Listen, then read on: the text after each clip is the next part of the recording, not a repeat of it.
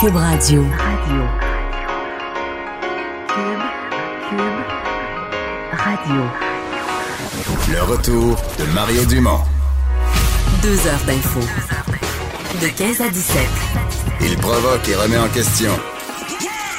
Il démystifie le vrai du faux.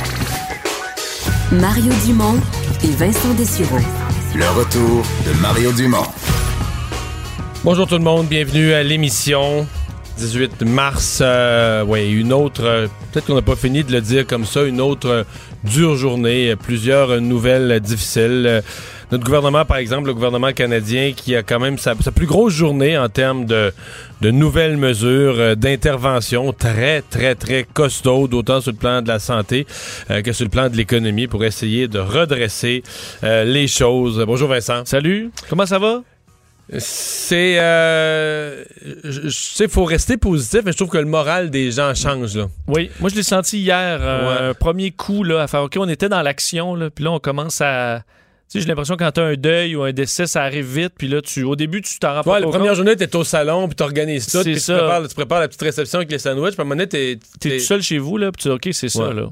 Puis là, j'ai l'impression qu'il y a un peu de gens. Puis là, ben, hier, en même temps, je disais à Benoît Dutrisac ce matin, je pense que notre gouvernement, avec la population, bon, avec toutes les décisions qu'il a à prendre, tout ce qu'il a à arranger, préparer le système de santé, mais il joue un peu à la Socrate, là, la, la thèse de Socrate, le philosophe grec, qui disait, ben, faut pas que t'enseignes les affaires aux gens en leur disant tout. Là. Faut que tu leur, faut que tu poses les bonnes questions pour qu'ils se posent les bonnes questions, pour qu'ils trouvent eux-mêmes les réponses. Et exemple, avec l'école, je l'ai un petit peu vu comme ça. On a euh, stoppé l'école pour deux semaines. C'est toujours ça qui est officiel. Mais là, hier, on a commencé à dire, M. Legault, les hypothèses, même la rentrée l'année prochaine dans un scénario pessimiste pourrait être compromise. Puis moi, j'ai un peu vu ça comme une occasion de dire aux gens puis aux parents, mais posez-vous la question. Le lundi, là, le- je sais pas quelle date ça tombe. Pensez-vous que ça peut le, rouvrir? le 3 avril, je sais pas quoi, là. Parce qu'on on, on va vraiment être dans le pire. Si on regarde les autres pays, on va être dans le pire de la crise à ce moment-là. Pensez-vous vraiment qu'on va ouvrir les écoles, là, tu sais? et Ben, bon, quand on écoute les points de presse au complet, je pense qu'énormément de Québécois le font. Là. Écoutez les points de presse Ouais, ouais. de François Legault au complet. Et Il y, a des- il y a toujours quelques éléments pour, euh, on dirait, des nous pistes pour comprendre. sur les scénarios. On va Ouais. dire, on a des scénarios que ça peut être très long, effectivement. Hmm. Euh, D'ailleurs, c'est un peu ce que dit François Legault Ouais, aujourd'hui. puis, dans les, les étapes à franchir, on savait que ça arriverait, mais c'est quand même un, un coup là, quand on l'entend. Il y a un premier euh, décès au Québec. Premier décès euh, au Québec, donc annoncé par euh, le premier ministre François Legault. Ce sera probablement pas le dernier, mais c'est effectivement un changement de ton alors qu'on comptait les cas. Maintenant, on a un premier décès. On peut écouter ce que, comment a annoncé euh, cette nouvelle au Québécois le premier ministre? Malheureusement, on a un premier euh, décès au Québec. Euh, c'est une personne âgée qui euh, vit dans l'Anaudière. Je veux évidemment leur transmettre toutes mes sympathies à la famille, pour aux proches euh, de cette personne. Bon, c'est Alors- maintenant que c'est une dame qui avait des conditions quand même de santé euh, qui, qui la rendaient plus fragile. Oui, et à la question, est-ce que cette dame-là revenait de voyage? quand même important vu le- le- le- les inquiétudes par rapport à l'is- l'isolement volontaire. Euh, de ce qu'on a pu comprendre, on n'a pas voulu donner de détails très précis là, sur un cas particulier, mais ça semble être quelqu'un qui revenait pas de voyage, mais qui a côtoyé des gens qui revenaient de voyage. Qui vit, elle, dans un centre. On n'a pas voulu dire quel, quel type, là, quel euh, in- intermédiaire, CHSLD, ressources privées. On n'a pas voulu donner le type, mais on a parlé d'une résidence là, pour personnes âgées. Exact. Est-ce qu'elle a côtoyé des membres du personnel, les membres de, sa famille qui revenaient de voyage? Euh, ben ça, on n'a pas le, détail exact, mais ça rappelle quand même l'importance de, de cette quarantaine volontaire là, pour les voyageurs parce que on peut contaminer des gens et c'est ce qui semble Mm. être arrivé dans ce cas-là. Euh, François Legault a parlé d'une bataille dure et longue dans laquelle on se, on se dirige. Euh, on avait quand même des bonnes nouvelles sur l'augmentation des tests. Là. Euh, Madame McCann, la ministre de la Santé, en avait fait mention plus tôt cette semaine, mais on va passer à 6000 tests d'ici vendredi. J'ai vu une manchette qui en aurait, tu dans l'Est, dans la région de Québec ou dans l'Est du Québec, il y aurait un premier endroit de test, un peu comme en Corée, euh, euh, drive-through. Oui, là, en voiture, ça ouvre En les- voiture. euh, effectivement dans la région de Québec. Ça, c'est bien. Oui, ça va se faire par réservation. Bon, on dit qu'on pourra passer des gens euh, de plus- en plus rapidement. Alors, on en verra d'autres, là. Euh, Effectivement, service au volant pour aller faire des tests sur le coronavirus. Euh, donc, les tests vont arriver rapidement, mais ça va augmenter quand même le nombre de cas, là. Alors, il ne faudra pas s'inquiéter dans les prochains jours nécessairement si on voit de plus en plus de cas euh, arriver. Euh, François Legault a été rassurant également sur le nombre de places disponibles dans les hôpitaux. Il y a six personnes hospitalisées présentement au Québec pour le coronavirus euh, et on a 2300 lits disponibles. Au besoin, on pourra augmenter ça de façon importante si on a des besoins. Pour l'instant, il n'y a, même pas de pression sur le système de santé à cette étape-ci du tout, Non. du tout, du tout. là. La pression, c'est de la préparation. Là. Ouais. Alors là, tout le monde, on prépare euh, des, des- des endroits modulaires qu'on peut. euh, alors, on, tous les scénarios pour le moment où on arrivera dans le pic, on pourra être prêt. Alors, il n'y a pas de pression présentement sur le système de santé. Il a salué quand même aussi les artistes, les sportifs qui sont embarqués là, euh, dans, dans les derniers jours, a fait de- depuis hier avec François Legault sur la, la- propager des messages auprès des jeunes. Je dois dire que j'ai trouvé ça très beau. Je- je- Puis ça a marché dans le sens que ça a circulé. là. Les jeunes se les ont. Moi, j'ai un bon test chez nous. Les jeunes se les ont passés, puis tout ça. Je sais juste pas si ça a marché vraiment. C'est que moi, hier, là, j'ai mes deux plus jeunes là, sont restés à la maison en confinement et ils respectent les directives. Mais les deux rataient un party, là. Oui. Les deux se privaient Oui, oui. d'aller à un party où il y allait avoir du monde, puis une gang, puis leurs amis, puis tout ça. je sais que ça fait des tensions dans chez, chez plusieurs personnes. parce qu'il y en a qui disent Pourquoi tu viens pas Là, on se fait un événement? Puis ben, oh, mais là, avec tout ce qui se passe, bah, c'est ça, tu capotes. Ben, on- Alors, il y a des, euh, des visions encore différentes euh, là-dessus. Euh, D'ailleurs, à la santé publique, euh, monsieur, euh, monsieur Arruda, qui a plutôt aujourd'hui dévoilé une vidéo euh, YouTube partagée par le premier ministre sur le port des masques. là. Donc, lui déconseille l'utilisation de masques parce qu'on doit réserver cet équipement-là pour le personnel médical et pour les patients. Et que la façon, on le sait, on le dit quand même souvent, là, mais de le placer sur le visage peut nuire, au contraire, être un vecteur. Puis de toute façon, si tu- entre toi et moi, là, les bains des gens, tu le mets, tu comme une tuque, tu le mets, tu l'enlèves, tu le mets, tu l'enlèves, tu joues avec les mains dessus, tout ça. Je veux dire, euh, tu- en fait, tu gaspilles un masque pour la société. là. Tu viens d'enlever un masque au- à, à d'autres qui auraient pu en avoir vraiment besoin pour faire une intervention dans le système de santé. Oui, je pense que dans cette vidéo-là, il l'explique quand même très bien. Euh, je vais vous faire entendre quelques secondes de cette vidéo qui se promène beaucoup sur les réseaux sociaux. prévenir les infections. Ce n'est pas en portant un masque autour de vous, en touchant des objets, en, en jouant avec le masque, en le portant à vos yeux et à votre nez que vous allez vous protéger. Dans les faits, si vous voulez vous protéger, c'est pas le masque qui est important. Lavez-vous donc les mains. Bon, alors très clair, expliqué, il montrait, là, en bougeant le masque sur son nez, tu touches à tes yeux. Euh, les, les- les professionnels de la santé savent comment utiliser ça de la bonne façon. C'est pas le cas de tout le monde. Alors, un rappel, un rappel général là, de la situation. Alors que la situation au Québec, là, je disais, 94 cas, augmentation de 31 cas quand même. Alors, l'augmentation par jour augmente. Euh, 24 à Montréal, 13 en Montérégie, 18 en Estrie, 8 au- à Québec. C'est les régions les plus touchées présentement. Docteur Arruda, d'ailleurs, sur les nombres au Québec, qui, dans le point de presse, il a dit qu'il avait déjà une idée de ce que ça va être dans les, demain puis dans les prochains jours. Le sous-entendu, c'était qu'on arrive au point, on augmente le nombre de tests, on arrive au point où les chiffres vont grimper.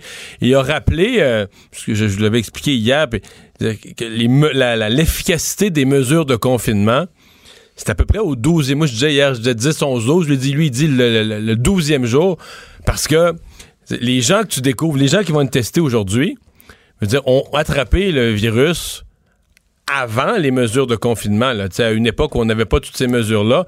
Donc, quand tu vois le nombre de cas diminuer, c'est, c'est, presque deux semaines après le moment, les, ben, les gens arrêtent de se toucher, d'entrer en contact. D'abord, les gens le font pas tous dans... le gouvernement le dit, les gens le font pas tous dans la première heure.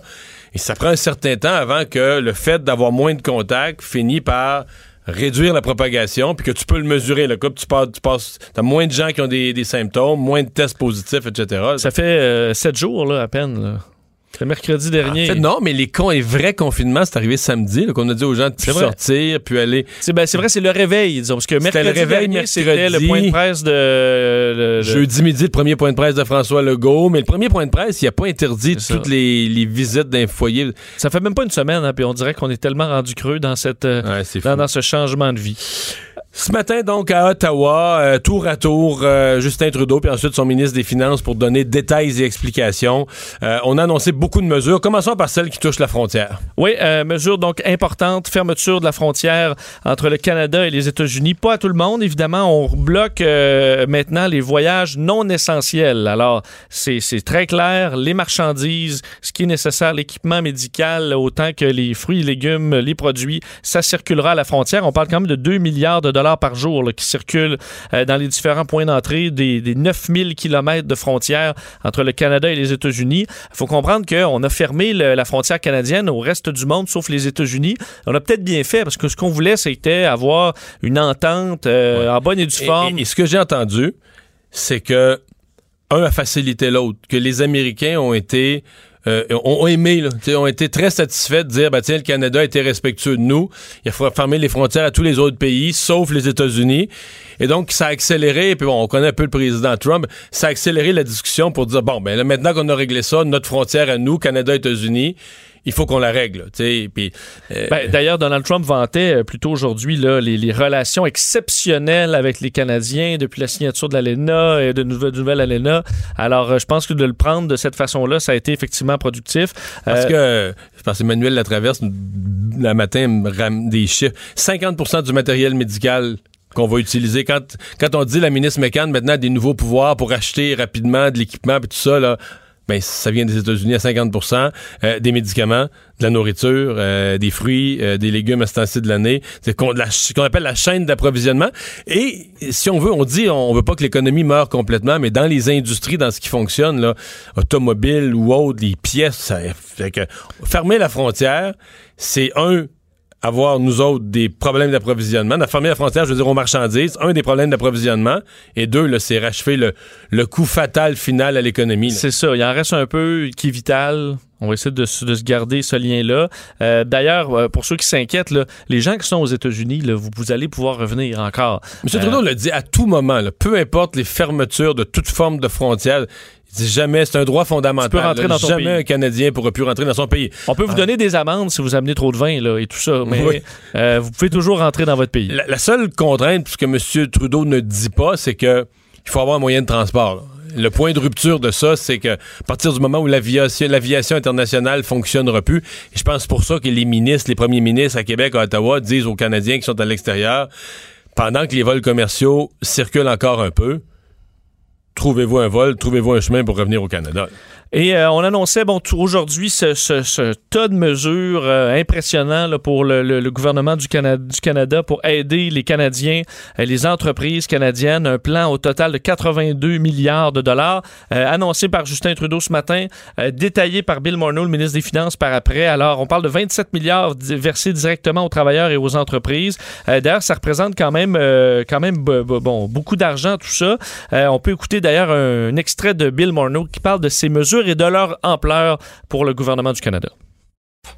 Nous fournirons 27 milliards de dollars de soutien direct aux individus et aux entreprises, ce qui représente plus de 1% de PIB. De plus, nous reporterons 55 milliards de dollars de recettes fiscales, laissant cet argent dans l'économie. Pour les économistes à l'écoute, cela représente 3% de PIB qui ne serait pas dans l'économie dans ses actions. Pour les Canadiens, cela signifie que nous faisons tout ce qu'il faut pour vous soutenir alors que nous contenons le virus. Bon, alors ce que ça veut dire en gros, pour les gens qui, euh, qui, sont, euh, qui ne sont pas euh, bon, éligibles, admissibles à l'assurance emploi et qui sont en quarantaine ou en isolement ou qui doivent s'occuper d'une personne en quarantaine, nouveau programme pour 900 dollars aux deux semaines pour une durée maximale de 15 semaines. ça s'appelle l'allocation de soins d'urgence. Exactement. Premier, premier bloc. L'autre allocation nouvelle, allocation de soutien d'urgence. non, exact, pour les travailleurs qui risquent de perdre leur emploi. Là ceux qui sont mis à pied carrément. Donc, c'est pas pour euh, une quarantaine, c'est parce que tu plus d'emploi. Au total, là, on, me dit que c'est 5 millions de Canadiens qui n'avaient pas droit à l'assurance emploi et qui, d'une manière ou d'une autre, vont être couverts par des prestations avec ce programme-là. C'est vraiment énorme. Donc, des gens, soit des travailleurs autonomes qui n'étaient pas inclus, soit des gens qui n'avaient pas fait assez d'heures, soit des gens qui auraient eu normalement la, le délai de carence parce que c'est l'assurance l'assurance euh, maladie, l'assurance chômage maladie. Mon inquiétude, euh, Vincent, c'est que c'est de fournir l'information, là. Euh, bon, les gens peuvent aller sur Internet. De nos jours, quand même, on s'informe, mais j'ai l'impression que, l'exemple, les bureaux de députés, les lignes de Service Canada vont être inondées d'appels de gens inquiets qui ont plus de paye qui rentrent, puis qui vont dire, qui vont dire, j'ai écouté une nouvelle, puis je suis sûr que j'ai droit à quelque chose. Oui. Comment ça marche? J'ai droit à quoi? Puis quand? Je remplis quel formulaire? Je vais avoir mon argent quand? Euh, tu comprends? J'ai un compte, j'ai une facture à payer, etc. Euh, donc ça, c'est fondamental. L'autre, l'autre grand pan d'action du gouvernement. Et ça, je trouve ça, je trouve ça intelligent. C'est-à-dire que pour les PME, pour les travailleurs autonomes, mais même pour les citoyens, le gouvernement s'est dit, je veux rendre de l'argent, de l'argent disponible, du crédit, des prêts. Mais si le gouvernement met en place un nouveau programme, c'est quoi? C'est des organismes, c'est des formulaires. Alors le gouvernement s'est dit, tout le monde a une banque. Tout le monde fait affaire avec une banque. Le problème, c'est que les banques gèrent le risque. Puis dans le cas actuel, ben, ils ne prêteront plus à personne ou très peu. Ou c'est une PME qui va vouloir refinancer sa marge de crédit. La, banque va dire Hey, t'as plus de revenus. T'as plus de revenus, ton restaurant il est fermé, oublie ça. Donc, le gouvernement s'est mis un peu en garantie pour des milliards derrière les banques en disant ben les banques, comme je dis, je vous back, je vous soutiens les banques pour que vous alliez prendre des risques. Si vous perdez de l'argent, on va vous soutenir. Et donc, c'est pour ça qu'hier soir, c'est pas un hasard, c'est pas par générosité que les six grandes banques à qui on avait demandé de se coordonner ont fait l'annonce de souplesse pour les prêts hypothécaires. Et euh, déjà ce matin, Pierre-Olivier Zappa, qui couvre l'économie TVM, disait qu'il connaissait, il y a des entrepreneurs avaient reçu des appels de leur banque. La banque avait pris les devants pour dire, bon ben là, euh, ta marge de crédit, euh, ton, ton fonds de roulement, etc., as-tu besoin de marge de manœuvre, as-tu besoin d'aide? Donc les banques se mettent euh, au service davantage de, de liquide. Parce que le but, euh, c'est important de le dire, c'est pas un plan de relance économique. Au gouvernement, ils sont les premiers à le dire. Ils disent on va agir en trois temps. Aujourd'hui, c'est le plan comme de, sauvetage des liquidités. C'est de laisser reporter les impôts, payer de l'assurance emploi, euh, payer des nouvelles prestations, donner du crédit par les banques. Tout ça a le même but. Là c'est qu'il y ait de l'argent dans le système. C'est de laisser de l'argent dans les poches des gens, payer, faire rouler l'économie au le minimum que le moteur roule là, pour, pour pas mourir. Il y aura un deuxième temps d'action où on va aller faire des actions sur les secteurs faibles que ce soit la, la culture où tout est tombé, le, tourisme, donc les secteurs très, très, très affaiblis par la crise, on va aller les aider. Et c'est plus tard qu'on aura vraiment un plan de relance. Quand on va sentir qu'on arrive comme de l'autre côté, de l'autre versant de la montagne, que euh, l'économie a une chance de reprendre, puis, parce que présentement, on, on n'est pas dans la relance, on est dans éviter, éviter la catastrophe. Jusqu'où on peut aller dans l'endettement? Je sais pas. Là-dedans? Je sais pas. Parce que si au plan de relance, t'arrives au plan de relance, on est dans un déficit de 100, 120 milliards. Faut même pas y penser. Ce que va être le prochain déficit fédéral, faut même pas, euh, faut même pas y penser. Euh, également, peut-être dire allocation canadienne pour enfants, augmenter de 2 milliards, bonifié. Les impôts euh, confirmés, les, les reports qu'on annonçait hier. Bonification aussi pour un paquet de les refuges pour de violences conjugales en itinérance également. Donc, des organismes pour les entreprises, qui très besoin. Pour les entreprises, il y a une subvention salariale pour encourager les entreprises avec, en, leur donnant de l'argent à garder, si c'est possible. Un, 10 euh, de, de, de, salaire horaire payé par le gouvernement fédéral pour aider. C'est des convaincre de garder leur monde. Mais évidemment, dans le cas des entreprises qui ferment complètement, c'est plus difficile. À moins que vraiment les reins solides, tu veux pas perdre ton personnel, mais une entreprise dont la production ralentit, tu peux toujours partager le travail, arranger les choses un peu. Une entreprise, euh, je sais pas, un restaurant qu'on dit on ferme, là. Non, c'est difficile de garder ton personnel, c'est vraiment pas euh, évident. Euh, mais euh, tout ça n'a pas, pas sauvé la bourse canadienne à Toronto. Euh, toutes les bourses du monde, c'est une très mauvaise journée encore. Absolument, alors que les, bon, les marchés se, sont encore dans le rouge et pas à peu près. Le Dow Jones toujours à presque moins 10% Le TSX au Canada à moins 9% Le prix du pétrole qui a encore chuté dans les dernières heures. et rappelez cette statistique, le Dow Jones qui est maintenant plus bas. Évidemment, l'indice le plus suivi au monde est maintenant plus bas que lorsque Barack Obama a quitté le pouvoir. On sait à quel point Donald Trump a euh, martelé à quel point il était le, roi de la hausse euh, boursière. Mais maintenant, le Dow Jones est plus bas qu'à son premier jour au pouvoir, euh, alors qu'on faisait ce changement le 20 janvier 2017. Alors imaginez-vous ces trois ans de, d'augmentation qui sont effacés en l'espace de quelques jours. On va parler de cette situation économique avec euh, Jean-Martin Ossan, un non connu, qui est maintenant chef de l'investissement chez CEOS Gestion de patrimoine, ex-directeur de la Guilde des développeurs de jeux vidéo euh, du Québec. Bonjour Jean-Martin. Bonjour, M. Dumont. Bon, euh, qu'est-ce qu'on euh, qu'est-ce qu'on voit de, de, de, ce qui se passe sur les marchés, dans l'économie mondiale?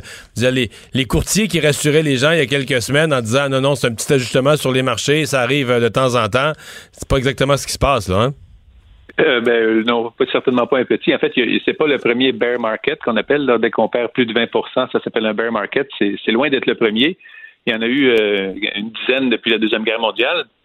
Euh, la grande différence cette fois-ci, c'est que c'est arrivé tellement rapidement parce qu'en moyenne, ça prenait euh, presque presque un an avant d'atteindre le creux d'un bear market, donc d'atteindre le, point à partir duquel ça remonte. Là, ça s'est fait en quelques jours. C'est ça la grande différence. C'est sans doute dû au, mix de cette pandémie-là de la COVID-19 avec la crise euh, pétrolière en fond de paysage. Donc, la, grande exception aussi, c'est vraiment la rapidité avec laquelle ça a descendu.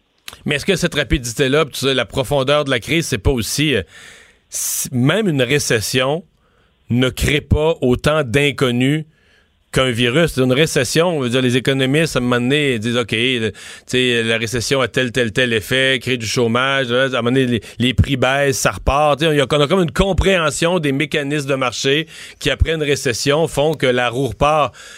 Là, euh, je veux dire, euh, pour... Euh, pour parler de l'économie de l'avenir, il faudrait mettre ensemble dans la même pièce le plus grand épidémiologiste puis le plus grand prévisionniste économique du monde, pour qu'ils essayent ensemble de, de nous créer le modèle de la relance, parce qu'on est devant tellement d'inconnus c'est clair que l'incertitude que ça amène, ce, virus-là, puis la durée aussi du virus, on ne sait pas quand est-ce qu'on va, on se dire, on a mis le couvercle, c'est la marmite, puis que c'est fini, puis que l'économie va pouvoir recommencer à rouler un petit peu dans, différents secteurs qui sont en ce moment complètement au ralenti. Donc, c'est tout à fait logique de s'attendre à ce qu'il y ait une récession assez, euh, assez majeure dans, la plupart des pays, en fait, euh, tous les pays du monde qui sont touchés par ça. Et la, la différence d'incertitude, c'est comme vous le disiez, c'est pas c'est pas la Banque centrale ni un ministre des Finances qui peut dire le virus est fini. Ça va finir quand ça finit. Et c'est là qu'il va falloir attendre de voir. Mais chose certaine, nous, on, on chez CEOS, on prévoit qu'il va y avoir de la certitude pendant au moins quelques mois à venir.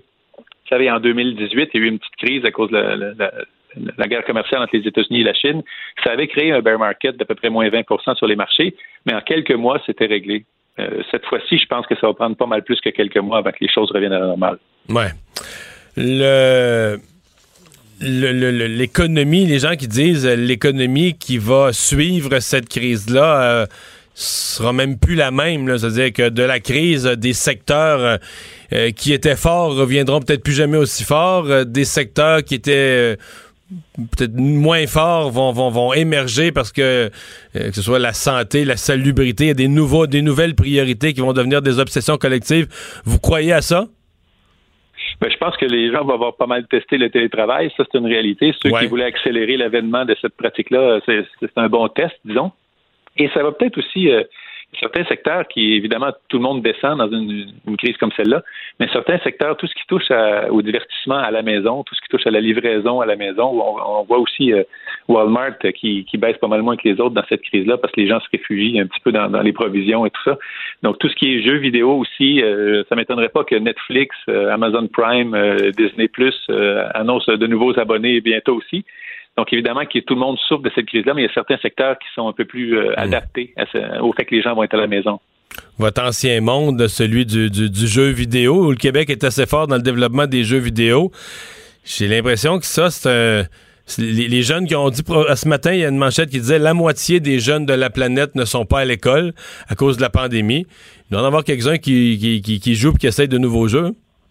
Il n'y a aucun doute là-dessus. Puis je dirais même un petit peu les moins jeunes. Vous savez, il y, a, un masse de gars de notre âge, euh, vous et moi, on est nés la même année, je pense, en 70. Euh, il y a un masse de gars de, nos âges qui vont finir, en profiter pour finir leur jeu, qui n'ont jamais pu finir, ou telle, euh, telle partie d'un jeu qui n'ont jamais finir. Donc je pense que tout ce qui est gaming online, Euh, les, les- les services de films euh, en direct, c'est sûr que ça, ça, ça va ça va compenser un peu dans ces secteurs-là. Sauf qu'il y a, encore une fois, il n'y a rien de très simple. hein. Une compagnie comme Disney, qui va peut-être bénéficier sur le plan de son service en ligne, mais qui a fermé tous ses parcs euh, de touristes. Donc, c'est, Ses hôtels. fois, il n'y a jamais rien. a- C'est ça, il n'y a jamais rien d'évident dans, une crise comme celle-là. Mais il y a certains secteurs euh, pour lesquels on peut s'attendre à ce que ça passe moins mal. Mais en général, dans le contexte actuel, ce qu'il faut, en fait, c'est c'est sans doute un portefeuille défensif. Nous, on a eu la chance ou la sagesse chez CA d'avoir des portefeuilles défensifs à l'entrée euh, de cette crise-là. Donc, euh, évidemment, les clients ont été moins touchés. Tout le monde en, souffre d'une chose comme ça, mais il y a, il y a moyen d'avoir des portefeuilles plus équilibrés et plus défensifs dans un contexte comme celui-ci. Le- les actions ce matin euh, annoncées par le, le ministre des Finances du Canada, ça vous apparaît euh, euh, utile, une bonne approche? D'abord, d'abord remettre de la liquidité le plus possible euh, dans les poches des, des, des, des gens, des, des PME, des travailleurs autonomes. Ça vous apparaît la bonne approche? Je pense que c'est un, c'est ce qu'on appelle en économie, c'est nécessaire, sans doute pas suffisant, nécessaire mais non suffisant. Je pense que l'artillerie lourde que tous les gouvernements sortent partout dans le monde pour éviter ce qu'on appelle un, credit crunch, l'absence de crédit puis que tout s'arrête.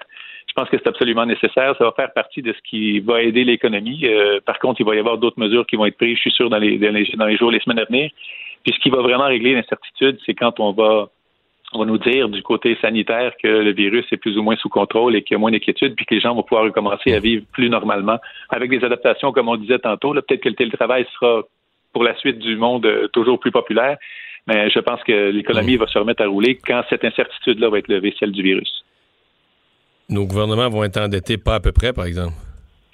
Ça, il n'y a va pas de doute là-dessus, mais, là. mais je, je- mais je pense que le coût politique qu'on a à payer d'un déficit euh, normalement va être un petit peu moindre à payer Oui. cette fois-ci parce que je ne vois pas qui pourrait accuser un gouvernement Ah, d'avoir fait fait. ce qu'il pouvait pour régler ça. Je suis tout à fait d'accord. ont- Politiquement, le, déficit va être expliqué, sauf qu'en termes réels, euh, ça fait quand même des gouvernements qui portent un fardeau supplémentaire, etc. là. C'est clair. Et en temps réel, les futures générations vont vraiment devoir euh, mettre la main, mettre la main à la roue pour rembourser ces déficits-là. Il n'y a pas de doute. Ça va coûter cher collectivement, très cher. Oui. Jean-Martin Hossan, merci de nous avoir parlé. C'est moi qui vous Au revoir. Merci, à plaisir. Jean-Martin Hossan, qui est retourné, euh, lui venait du domaine de la finance, euh, saut en politique, euh, avait été un des porte-parole de, de la Guilde des développeurs de jeux vidéo. Mais sur, la, sur la- le déficit, je comprends qu'on peut pas critiquer le déficit actuel. Est-ce qu'on peut critiquer le fait qu'on soit entré là-dedans en déficit déjà? Ça, euh, Ça, c'est... alors que tout allait bien, tout était rose et on était Non, même pas capable de euh, balancer le budget. C'est une leçon de ça. Je pense qu'on pourra retenir cette leçon. On, je pense qu'on s'en est parlé hier ou avant-hier. Pourquoi en 2017, 18, 19, alors que tout allait bien, pourquoi le Canada vivait pas selon ses moyens? Pourquoi on faisait des déficits dans des années où... Je pense que là, on s'en rend plus compte à quel point ces années-là, là, on avait presque le plein emploi. euh, Entre croissance- 2009 et 2019, on a eu une décennie là, croissance pour... euh, des revenus, croissance de la bourse. euh, euh, les revenus des ménages croissaient plus que l'inflation. Pourquoi dans des années comme celle-là, on vivait pas, pas, pas tout couper, mettre la hache, juste vivre selon nos moyens, éviter les déficits, là, dépenser ce qu'on a. Ben oui, c'est ça. Bon. Enfin, euh, on va parler des derniers chiffres. Euh, évidemment, c'est, l'Italie qui assomme autant les chiffres, mais la réalité humaine. Moi, je lis beaucoup sur ce qui se passe là-bas. C'est épouvantable. Euh, oui, ça vraiment là, la, la- la grande noirceur pour, euh, pour l'Italie, une crise sans précédent. 213 000 cas en- en- dans le monde, c'est ce qu'on a le chiffre actuel, mais en Italie, euh, on a ajouté, imaginez-vous, dans les 24 dernières heures, d'un 4200 nouveaux cas. Mais on les regarde quasiment plus les cas en Italie parce que c'est le bilan des décès. les- Ce sont les décès là, Euh, qui. Décès, on arrive à pratiquement 500 décès dans les 24 dernières heures, 475 décès en 24 heures. Mais là, tu vois que le taux de décès là-bas dépasse les 10 là. Oui, et il y a quelques jours à peine, Parce on que là, était dans les de- 200 décès par jour. Ça a doublé, puis effectivement, on a, tu vois, 4000 cas qu'on ajoute, mais 500 décès. Euh, Qu'est-ce qui se passe en Italie? En fait, c'est qu'on ne peut plus traiter les gens. C'est ça. C'est le Euh, système de santé qui était. Et c'est important de le dire aux gens, là. Pensez pas, des fois on se fait des images, les gens pensent l'Italie, ah, le système de santé, ça doit pas être bon comme nous. Non, non. C'est un système de santé, tous les critères internationaux, c'est un système de santé supérieur au nôtre. Là.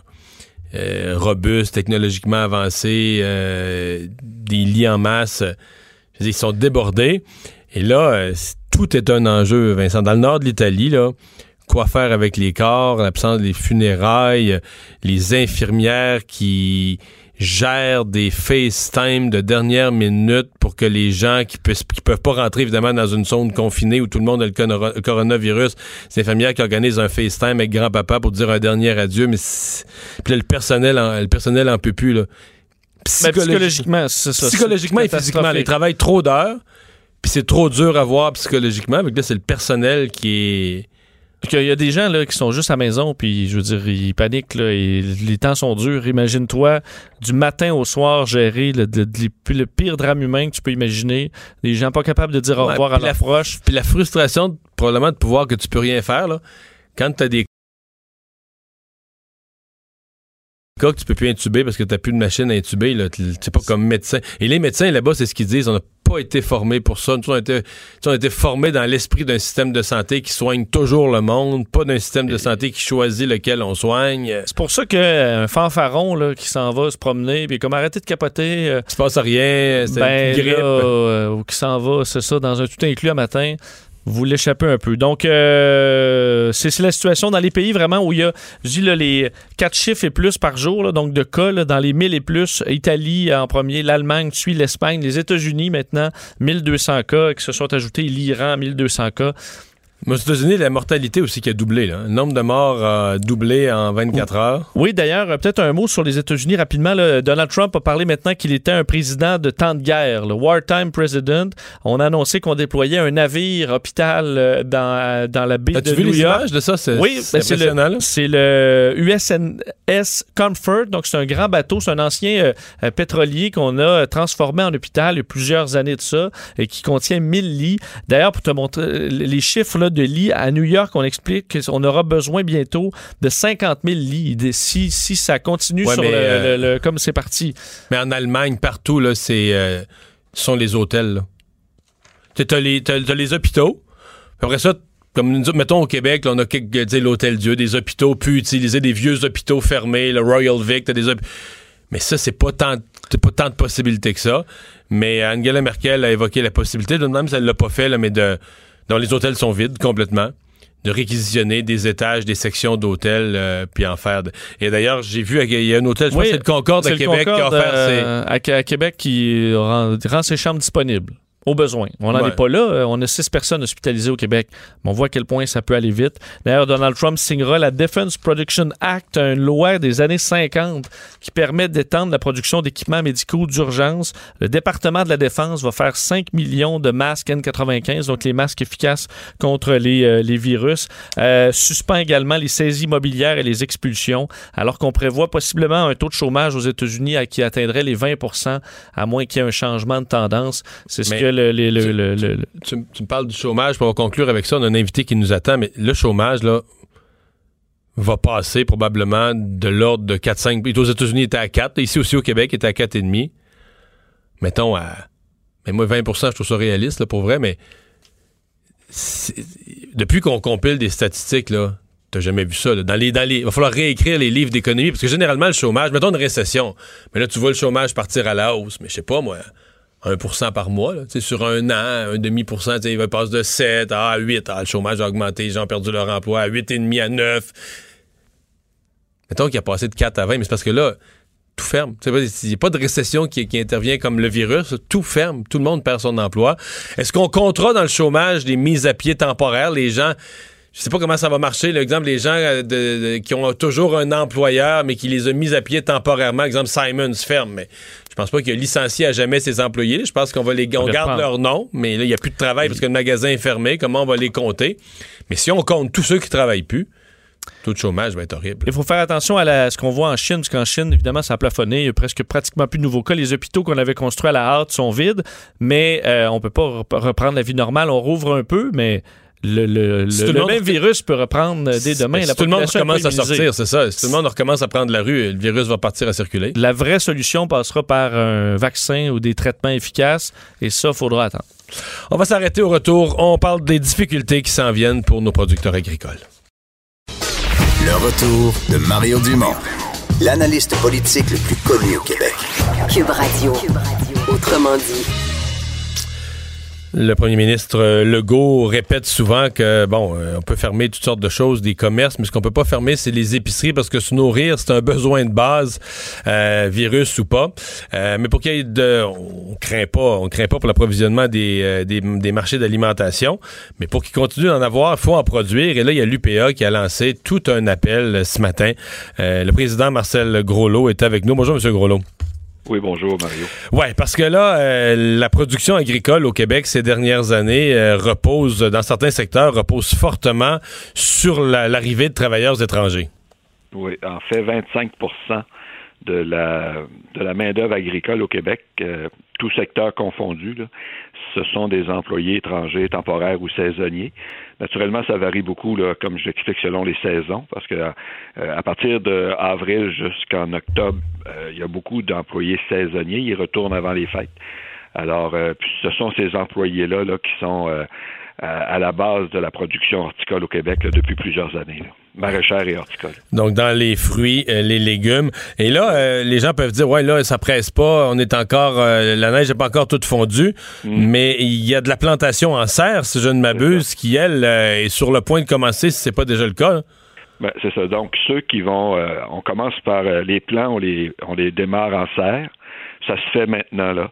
Puis, bon, à chaque jour, on a des cédules de, démarrage pour que ces plans-là soient prêts à être euh, transposés au champ à chaque jour aussi pour qu'on puisse récolter à chaque jour par la suite. Alors, c'est ça, ça démarre maintenant. Donc, nous, on avait besoin d'une annonce rapide comme quoi ces employés-là pouvaient euh, venir parce que les gens vont commencer leur production. Ils commencent leur production.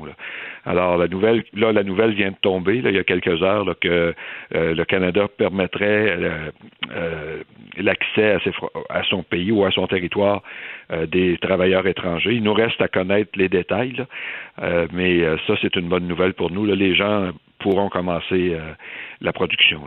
Et donc vous craignez pas trop que il y a des, des, retards ou des, euh, des craintes? Parce que quand les gens vont arriver, est-ce qu'on va les mettre en quarantaine? Oui, c'est ça. Donc, euh, parce que c'est nous, l'UPA, puis le Québec, là, qui avons proposé au gouvernement fédéral, euh, on comprend très bien la situation. les messages envoyés autant par M. Trudeau que par M. Legault sont clairs. Il faut que chacun fasse sa part. On a besoin de se protéger et de protéger les autres. Donc, ces travailleurs-là vont devoir suivre des, un protocole très sévère à leur arrivée à être mis en quarantaine, soit sur les fermes ou dans des lieux. Vous parliez d'hôtels un peu plus tôt qui sont inoccupés actuellement. Donc, ça pourrait servir à, la quarantaine ou aux 14 jours que ces gens doivent euh, d'abord euh, passer en isolation avant d'aller euh, travailler sur les fermes ou dans les usines. Alors, on va, on va mettre ce protocole-là en place pour protéger à la fois ces travailleurs-là, mais aussi la population du Québec. Mhm. le les dernières années, quand même, ce, programme des travailleurs étrangers, il me semble que ça n'avait pas été simple. Ça avait été ça, sans, virus puis sans toutes les autres complexités. Il me semble qu'il y avait quand même eu du sable dans l'engrenage. Euh, ben, ça demeure, ça demeure euh, administrativement un programme qui est lourd. Euh, parce que les, on doit commencer par l'emploi qu'on veut combler, on doit l'annoncer, on doit la publier. Euh, pendant un certain nombre de semaines. S'il n'y a pas de gens du Québec euh, qui sont intéressés, à ce moment-là, on peut faire appel à un employé étranger temporaire. Donc là, cet employé-là, faut euh, faut être qualifié comme employeur. Donc il y a des conditions en tant qu'employeur qu'on doit rencontrer aussi. Alors, il y, a, un processus quand même assez lourd avant de pouvoir obtenir un employé étranger ou utiliser les services d'un employé étranger. Puis les employés qui arrivent ici sont liés à une entreprise. Donc, euh, ils ne peuvent pas euh, changer d'entreprise à, moins d'avoir deux permis de travail, ce qui est une autre démarche qu'on doit compléter si c'est le cas. Alors oui, il y a beaucoup, il y a une mhm. lourdeur quand même assez importante dans ce programme-là. Pour le reste, euh, on entend quand même que les sont les craintes liées au, virus causent toutes sortes de choses euh, mm. dans le marché alimentaire. On dit même nos le prix des, des les légumes. certains pourraient appeler ça les légumes plates, mais les légumes ordinaires du quotidien, les patates, les carottes, que le prix explose. Euh, est-ce que vous avez vendu ça? Est-ce que vous ah. est-ce qu'il faudra être prudent? Parce que là, ça peut être tentant d'exporter, mais est-ce qu'il faut d'abord prioriser notre sécurité alimentaire à nous? Oui, moi je dis oui. Donc, euh, probablement que d'autres pays vont prendre des mesures pour euh, d'abord nourrir leur population. Parce que le, le, virus peut entraîner aussi des ruptures dans les chaînes de production et de transformation. Par exemple, ici, si dans une usine de transformation, il y a des travailleurs qui se retrouvent euh, infectés, ben, ils vont devoir être mis en quarantaine. Les gens qui travaillent avec eux aussi, euh, est-ce que l'usine va être capable de maintenir la transformation? Alors ça, ça met, euh, il y a un risque euh, au niveau de l'approvisionnement donc et de la production agricole. Euh, qu'on va devoir, euh, ça va arriver. Là. C'est, c'est pas, est-ce que c'est sûr qu'un jour ça va arriver ici aussi? Alors on, se prépare déjà à ça. Euh, les, mais ce qu'on voit là les gens vont beaucoup à l'épicerie parce que, bon, on va moins au restaurant. Euh, les producteurs de pommes de terre me disaient qu'ils n'ont jamais vendu autant de pommes de terre que euh, récemment. Alors, euh, les gens doivent se nourrir à la maison, donc ça change les habitudes de consommation. Puis la nourriture va passer par les épiceries. c'est ce qu'on disait ce matin, nous. Si on n'a pas les employés ou si on n'a pas la main-d'œuvre pour mettre en production tout le secteur horticole pour la prochaine saison, mais c'est sûr qu'à partir du mois de juin, juillet, est-ce qu'on sera capable d'importer les produits que normalement on met en marché? C'est la grande question. Là. Donc, la, vraie sécurité alimentaire, c'est de produire nous-mêmes. Là. Et pour ça, ça prend la main-d'œuvre. Et pour ça, ça prend la main-d'œuvre. Puis, on va faire appel aussi à la main-d'œuvre québécoise par nos centres d'emploi agricoles. Je l'ai dit ce matin. Peut-être que tous les employés étrangers temporaires ne voudront pas venir cette année. Alors, il y aura des postes à combler, j'en suis certain. Donc, euh, on va faire J'avais cette, euh, ouais. J'ai eu cette réflexion-là à haute voix ce matin à la télé, à LCN, parce que moi, je, peux parler de ça, je peux parler de ça facilement, là, parce que moi, euh, j'en ai ramassé des fraises, j'ai rentré du foie. Je pourrais faire une assez longue liste de travail que j'ai fait au champ et à quatre pattes.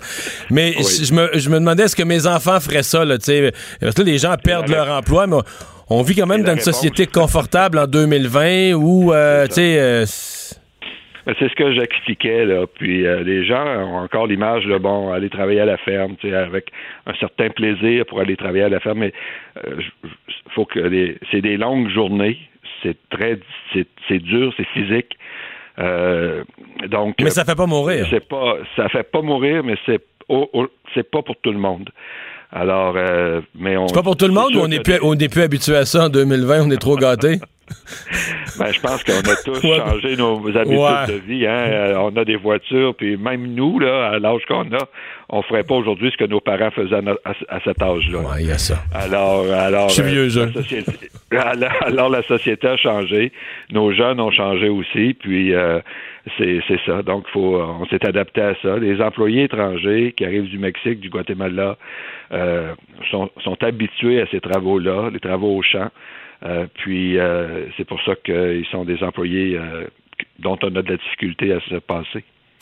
Marcel Groslo, merci de nous avoir parlé. Ça me fait Au revoir, le président de l'Union des producteurs agricoles. On va aller à une pause au retour. On va parler culture avec Anaïs.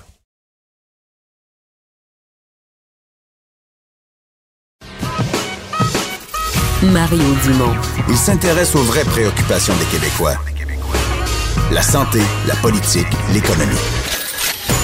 Le retour de Mario Dumont. La politique, autrement dit. Culture et société.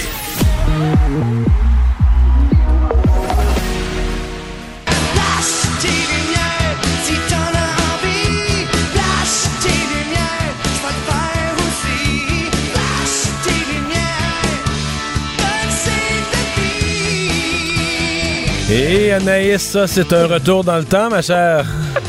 ben, tellement! Quel beau souvenir, ça. C'est tellement un beau euh, souvenir. Moi, je, me souviens tellement les dimanches soirs, ce gros rassemblement-là. Euh, Jean-Marc Parent, même, qui avait loué un avion pour faire le tour du Québec. C'est le retour, les gars, de Flash des Lumières. Vous avez peut-être vu passer ça oui, hier oui. sur sociaux. Oui, ça a vraiment fonctionné. Donc ça, c'est Stéphane Lévesque, qui est un résident de Saint-Léonard d'Aston, dans le centre du Québec, qui lui a décidé, pour saluer euh, tous ceux et celles qui travaillent dans le domaine de la santé, pour saluer euh, le gouvernement là, qui va de l'avant, qui fait des bons choix, parce que on est bien content, on aime le go, on aime euh, vraiment ce qui se passe présentement, cette belle solidarité-là quand même entre les Québécois. Donc là, il y a un groupe Facebook qui est déjà rendu à plus de 85 000 signatures. C'est Flash tes lumières COVID-19 et on demande à tous les citoyens du Québec à 20h30 à tous les soirs et ce euh, jusqu'à la fin euh, de la crise de flasher les lumières pour saluer toutes ces belles personnes-là. Et moi, je suis bien, bien, bien contente de cette initiative. Et toi, tu vas flasher tes lumières ce soir? Ben, je pense que je vais le faire. Honnêtement, hier, j'ai vu passer ça, puis je, je, je comprenais pas trop. Là, ce matin, j'ai fait des recherches, et là, on en parle partout euh, dans les médias. D'ailleurs, Sophie Durocher avec Jean-Marc Parent, tantôt en entrevue. Ben, on n'est pas obligé d'être d'accord. Et honnêtement, je pense que, que je vais les flasher ce soir. Parce que j'ai compris que Jean-Marc avait, je, l'ai- je l'ai vu passer sur les réseaux sociaux, il a encouragé le mouvement, puis euh, il, c'est comme, parce qu'il était comme un acteur important dans le mouvement, là, mais il l'a comme rejoint, là. Ben, en même temps, écoute, tu sais, quand on pense à Flash lumières, évidemment, ça vient avec Jean-Marc Parent. Oui. C'est un beau clin d'œil à ce gros euh, succès télévisuel. Moi, j'avais le chandail Jean-Marc Parent à l'heure JMP. Fait que, euh, ben oui, pour lui, Oui. évidemment, c'est un beau, euh, c'est un beau retour. J'envoyais des fax, moi, dans le temps. Il fallait envoyer des fax. Puis là, j'envoyais des. J'ai mon, ouais, il m'a jamais lu. Il m'a jamais lu, mais j'ai essayé. Euh, un buzz les plus récent du Québec, Bleu Jeans Bleu. Il y a une toune de 2013 qui refait surface. Ben oui, c'est ça, hein. Bleu Jeans Bleu, on a l'impression des fois que ça fait pas si longtemps que ça existe, mais pourtant, il y a eu il y a deux, trois ans, je te gâte en dress où il parlait de sortir sa, blonde, à acheter des hot dogs. Là, on a eu évidemment euh, Coton Watté, un gros classique. Et là, ce qui revient, et le vidéoclip est fantastique parce qu'on a le chanteur est entouré de rouleaux de papier de toilette avec un chat. Alors, ça s'appelle Cachemire et avec tout ce qui se passe, c'est le rouleau de papier de toilette dans ce là, je veux dire, qu'on s'entend euh, une denrée rare, presque là, aux yeux de certains Québécois. Cette chanson-là est vraiment d'actualité. Je suis au bout du rouleau, dans une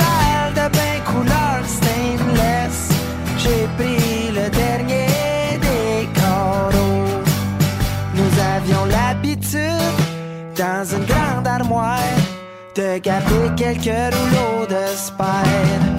Et c'est pas fou, ça. Quelques rouleaux de sper. Je Bon. ça, écoute, ça, ça fait du bien un peu de légèreté dans tout ça. Là. On s'entend que les nouvelles sont assez dramatiques. Donc, si on peut avoir des chansons comme ça qui nous mettent le, le sourire au visage. Ben, euh, nos artistes ont le temps de réfléchir, là, puis d'être créatifs, puis de. euh, la plupart ont toutes leurs, euh, leurs activités régulières malheureusement annulées. Ça fait qu'ils ils- ils ont, ils ont le temps de penser. Euh, le un radio-théâtre, hey, mais un, on- art- on qu'on pensait disparu? Exactement. On parlait euh, il y a quelques secondes des années 90 avec la JMP. Et moi, je me souviens aussi avec la crise du verglas en 98. euh, J'habitais à Saint-Hyacinthe, donc j'étais dans le sous-sol de mes grands-parents pendant un mois et demi. Et ce qu'on faisait, ben, c'est écouter la radio. Et on ne faisait que s'abreuver de, de radio. Il n'y avait rien d'autre. Et c'est le retour, justement, beaucoup de la radio avec la pièce, en fait, Mademoiselle Julie, qui a été annulée à cause du euh, coronavirus. Donc, il y a eu une seule représentation devant la famille des acteurs la semaine dernière. C'est Magali Lépine-Blondeau, David Boutin, Louise Cardinal. C'est une mise en scène de Serge Denoncourt. Et en gros, Mademoiselle Julie, c'est l'histoire de la comtesse Julie qui s'éprend euh, d'un homme qui l'a toujours aimé, qui est son valet Jean. Donc là, il y a vraiment, au niveau social, là, il y a un gros, gros clash et les deux vivent leur amour et ça finit d'une façon bien, bien, bien dramatique. Et ce sera diffusé, imaginez-vous, ce jeudi sur ICI Radio-Canada, première à 20h. Donc, vous ne pourrez pas voir les acteurs, mais vous pourrez les entendre. Et j'aime cette idée-là, moi, de radio-théâtre. C'est bien. Puis Radio-Canada, quand ils font ça, ils jouent leur rôle? Ben oui, ça va.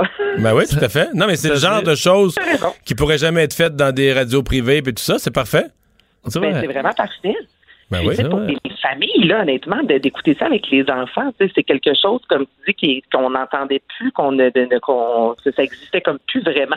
Des euh, radiothéâtres comme ça, il y avait beaucoup de balados, mais là, vraiment, de dire, on s'assoit on, autour de la radio et on se fait raconter une histoire avec tout le contexte, il y a quelque chose quand même d'assez magique dans tout ça. Donc, mettez à, à votre agenda ce jeudi à 20h. Et un mot, Anaïs, sur les, les artistes, les influenceurs, euh, le milieu culturel qui a répondu à l'appel de François Legault assez clairement hier? Assez clairement, merci. Oui, on en a jasé hier, notamment avec euh, la chanson de Cœur de Pirate. Y avait un peu plus tôt, il y a quoi, peut-être une trentaine de minutes, un point de presse, entre autres, où euh, le gouvernement Legault remerciait les artistes d'avoir embarqué. Il y a Tabloïd qui a fait un beau montage de plein d'artistes. Et euh, Mario, tu disais justement que les, les artistes ont un peu plus de temps libre. J'ai jamais vu autant de Facebook Live, de, de gens en direct sur Instagram. Évidemment, tout le monde crée, tout le monde va être en direct, tout le monde va communiquer. Donc voici, vous allez entendre le Julien Lacroix Sarah-Jeanne Labrosse, Émile Bilodeau et Horacio Arruda qui était de passage hier au coronavirus de matin. Ben oui. On me dit que les jeunes écoutent pas suffisamment les consignes, entre autres concernant les rassemblements. C'est vraiment euh, sérieux. Puis je veux lancer un message à tous les leaders jeunes. Vous allez probablement être meilleurs que moi pour lancer cet appel-là. Ça... Hey oh! Salut tout le monde, ici Julien Lacroix. Petit message pour vous dire que là, j'ai eu des oui-dire comme quoi il y avait des regroupements et ou des parties qui étaient organisés et pas nécessaires. Qu'est-ce que c'est ça? Premièrement, j'ai pas été invité. Faut faire de l'isolement volontaire, la gang. Faut arrêter de niaiser. C'est tough, pour vrai. C'est chiant. Peut-être pas tough, mais c'est embêtant.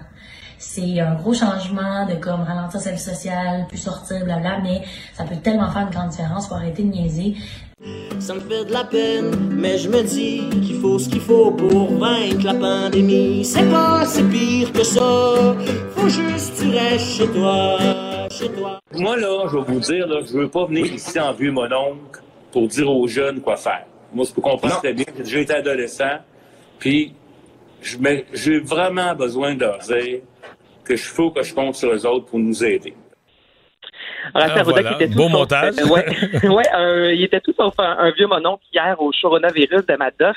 Et euh, on s'est parlé en fait hier matin. Moi, je voulais savoir, euh, les gars, on en a parlé un peu euh, de, de son ascension. Puis je voulais savoir d'où venait cette idée-là de faire comme ça un, un spectacle euh, gratuit, une conversation avec les femmes tous les soirs à 21h. Et je veux dire, ça fonctionne de plus en plus.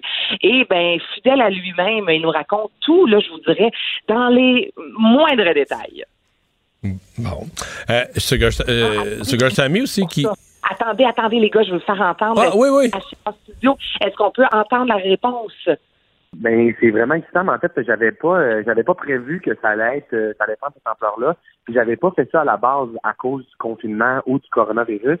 Ça a vraiment commencé euh, mercredi soir euh, parce que j'ai pogné le 60 000 abonnés sur Instagram, qui était comme 11 heures, c'était sur la toilette, puis j'ai décidé de, de faire un live juste pour parler avec les gens, puis je me suis rendu compte qu'il y avait comme 1000 personnes et plus qui écoutaient ça à 11 heures un mercredi soir. Ben, je me suis dit, imagine si je cale la shop d'avance, euh, il peut y avoir beaucoup de monde, fait que j'ai comme décidé ça un peu là euh, à la dernière minute euh, sur le fly, puis là ben c'est devenu que c'est rendu. Bon, ben, Et sur donc- le fly, sur la toilette. Et donc, euh, Sugar Sammy qui va faire la- lui aussi sa prestation euh, en ligne? Oui, exactement. Donc ce soir, euh, You're Gonna Rire, qui sera disponible sur la page Facebook de l'humoriste à 21h. Il va également commenter en direct d'un spectacle qui a été enregistré à l'Olympia, qui disponible depuis euh, 2018. Donc mettez ça aussi à sais, des fois on cherche quoi faire en soirée. Donc il y a ça Hmm. euh, à faire ce soir chez Sammy. Et euh, ben là, évidemment, il y a encore des nouvelles hein, qui tombent notamment là, du côté euh, de en, en direct de l'univers. De l'univers, je vous rappelle que l'émission finalement euh, a été mise sur la glace, donc elle ne sera pas disponible euh, ce samedi. Il va y avoir des reprises. Euh, ça a été- on n'a plus beaucoup de temps, mais c'est quoi cette histoire de rumeur euh, concernant Oprah? Bon, là, il y a du monde euh, qui ont parti d'une certaine rumeur disant que Oprah faisait du trafic sexuel, OK? Et là, ça a vraiment fait le tour des États-Unis, The Guardian, le Washington Post en ont parlé, en fait. Et euh, elle a dû répondre sur les médias sociaux disant que tout ça était faux, que tout ça était dégoûtant. Et ça a été lancé par Canon, qui est un groupe d'extrême droite adepte des théories du complot.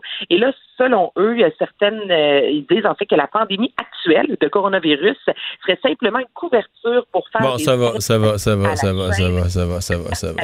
impliqués dans les scandales sexuels. Mais Un virus développé dans un laboratoire en dessous d'une tour à bureau euh, parce tout compris, Mario, Euh. quand même a dû sur les médias sociaux dire Allô tout le monde, je tiens à mentionner que je suis à la maison avec ma famille, on fait attention à nous, on se retire de la vie publique pour l'instant raison du coronavirus.